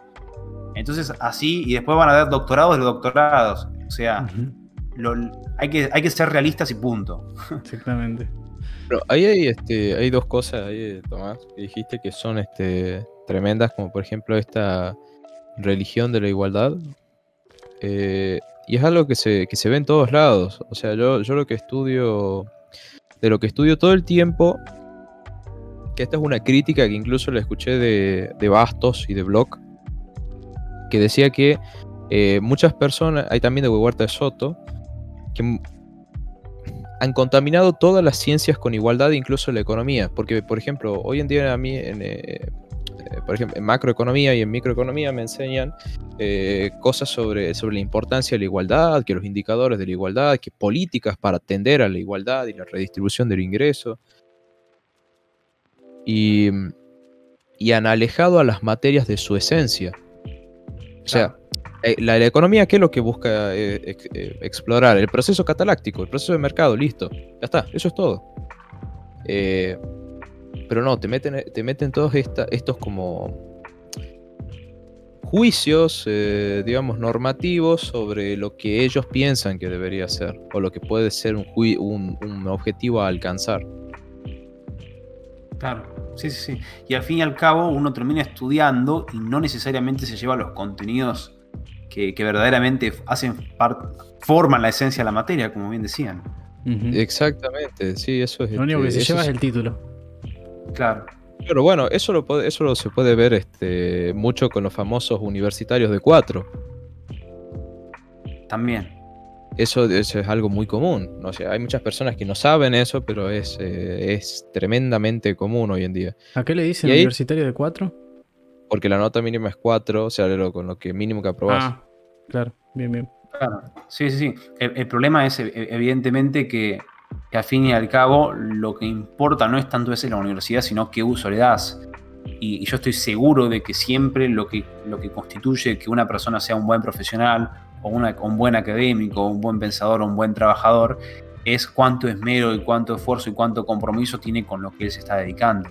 Hay gente, como bien decís, que, por ejemplo, estudia ciencias políticas, te digo con los casos que conozco, pero que, digamos, solo se quedan con lo que le enseñan y encima se sacan todo cuatro y le hablas con alguien un poco leído y le pasa un baile, y después tenés gente que, que no, que está súper comprometido, que lee, que profundiza, que sabe un montón, y que vos decís, wow, no puedo creer, este, este pibe ya tiene un nivel de doctorado y todavía está en tercer cuarto, y está, ni siquiera se recibió todavía, ¿viste? Y ahí, está, y ahí están otras dos cosas que, que pasan, que no sé si vos alguna vez las percibiste, de que esto de, de, los títulos también, como vos bien dijiste, se termina volviendo que sí, que me hago un magíster, que me hago un máster en esto, que me hago un doctorado, el postdoctorado, tengo tres postdoctorados, pero al final este no terminan aportando nada y, terminas y te ves, por ejemplo, chicos de 30 años, que no tiene, recién están arrancando en todo el mundo que representa la materia que ellos han elegido para especializarse, que sacan un doctorado y realmente ese doctorado no dice mucho. Lo mismo con los postdoctorados. No sé si alguna vez lo percibiste. Sí, no es así, o sea, yo en parte, por ejemplo, con, con, la medicina pasa, o sea, yo creo que la medicina trae muchísimas personas que quieren estudiarlo solo por el ego de decir soy médico, o porque hay cierto honor o cierto prestigio relacionado con el título. Y que, bueno, es decir, no sé, al fin y al cabo yo creo que todos los estudiantes de medicina en cierto punto dudan, viste, de si es una buena idea, porque vos te das cuenta de que es, en muchos aspectos es una carrera linda y en otros aspectos es una carrera de mierda, porque es estar eh, muchísimo, muchísimo tiempo, como vos bien decís, que tenés recién cuando vos te recibiste y cuando recién ya sos residente, es decir, te especializaste, ya tenés 30 años. Entonces es como que empezás relativamente tarde. Pero vos fíjate que eso también muchas veces está relacionado con todas las regulaciones y estupideces que meten en el, medio. Sí, sí, sí, sí. O, un intento de hacer a veces las carreras más largas de lo que deberían ser. Ah, eso también es verdad. Que si una carrera es prestigiosa tiene que durar seis años. ¿Y por qué? Sí. Es mentira, o sea, no necesariamente. Claro, eso, esa medida de tiempo de, dónde sale, digamos, es meramente simbólica. Si, si le preguntas a alguien por qué, te vas a ver decir muy bien por qué. O una carrera decente tiene que durar cuatro, ¿viste? Muchas veces para entrar en un cierto trabajo o un cierto, o un cierto máster, lo que sea, una carrera de, de grado de cuatro años mínimo, ¿viste? O sea, ¿y por qué no hay carreras de tres o dos? O carreras de uno que, te puedan insertar en el, mercado laboral y que no, seas un. que seas visto por la sociedad como un boludo. Claro. Sí, o hiciste un cursito para así nomás, viste, como que te ningunean también, y también acá otra cosa que, suele pasar mucho. Y. Que, o sea, ¿qué, ¿qué opinás vos de esto? Pero se resume en la frase. Pero si vos, pero si este, vos no tenés título, ¿cómo vas a criticarlo a ese? Que tiene título. Sí. Hmm. Se abre esa posibilidad a la falacia. Sí. Es. Yo creo que siempre, siempre hay que intentar hacer o sea, ser humilde, ¿no? Eh, en, cierto aspecto. Porque es verdad que las cosas son muy complejas y que probablemente una persona que estudió y sobre todo si, si, realmente está dedicada va a tener un análisis de, profundo de los temas. El problema es que esto es fácilmente erróneo cuando vos te das cuenta de que si todos estudian una misma carrera, pero hay miles de economistas con distintas miradas o miles de filósofos con distintas miradas, evidentemente que vos estudies no te da una autoridad, no te da un conocimiento específico para que vos tengas tal autoridad.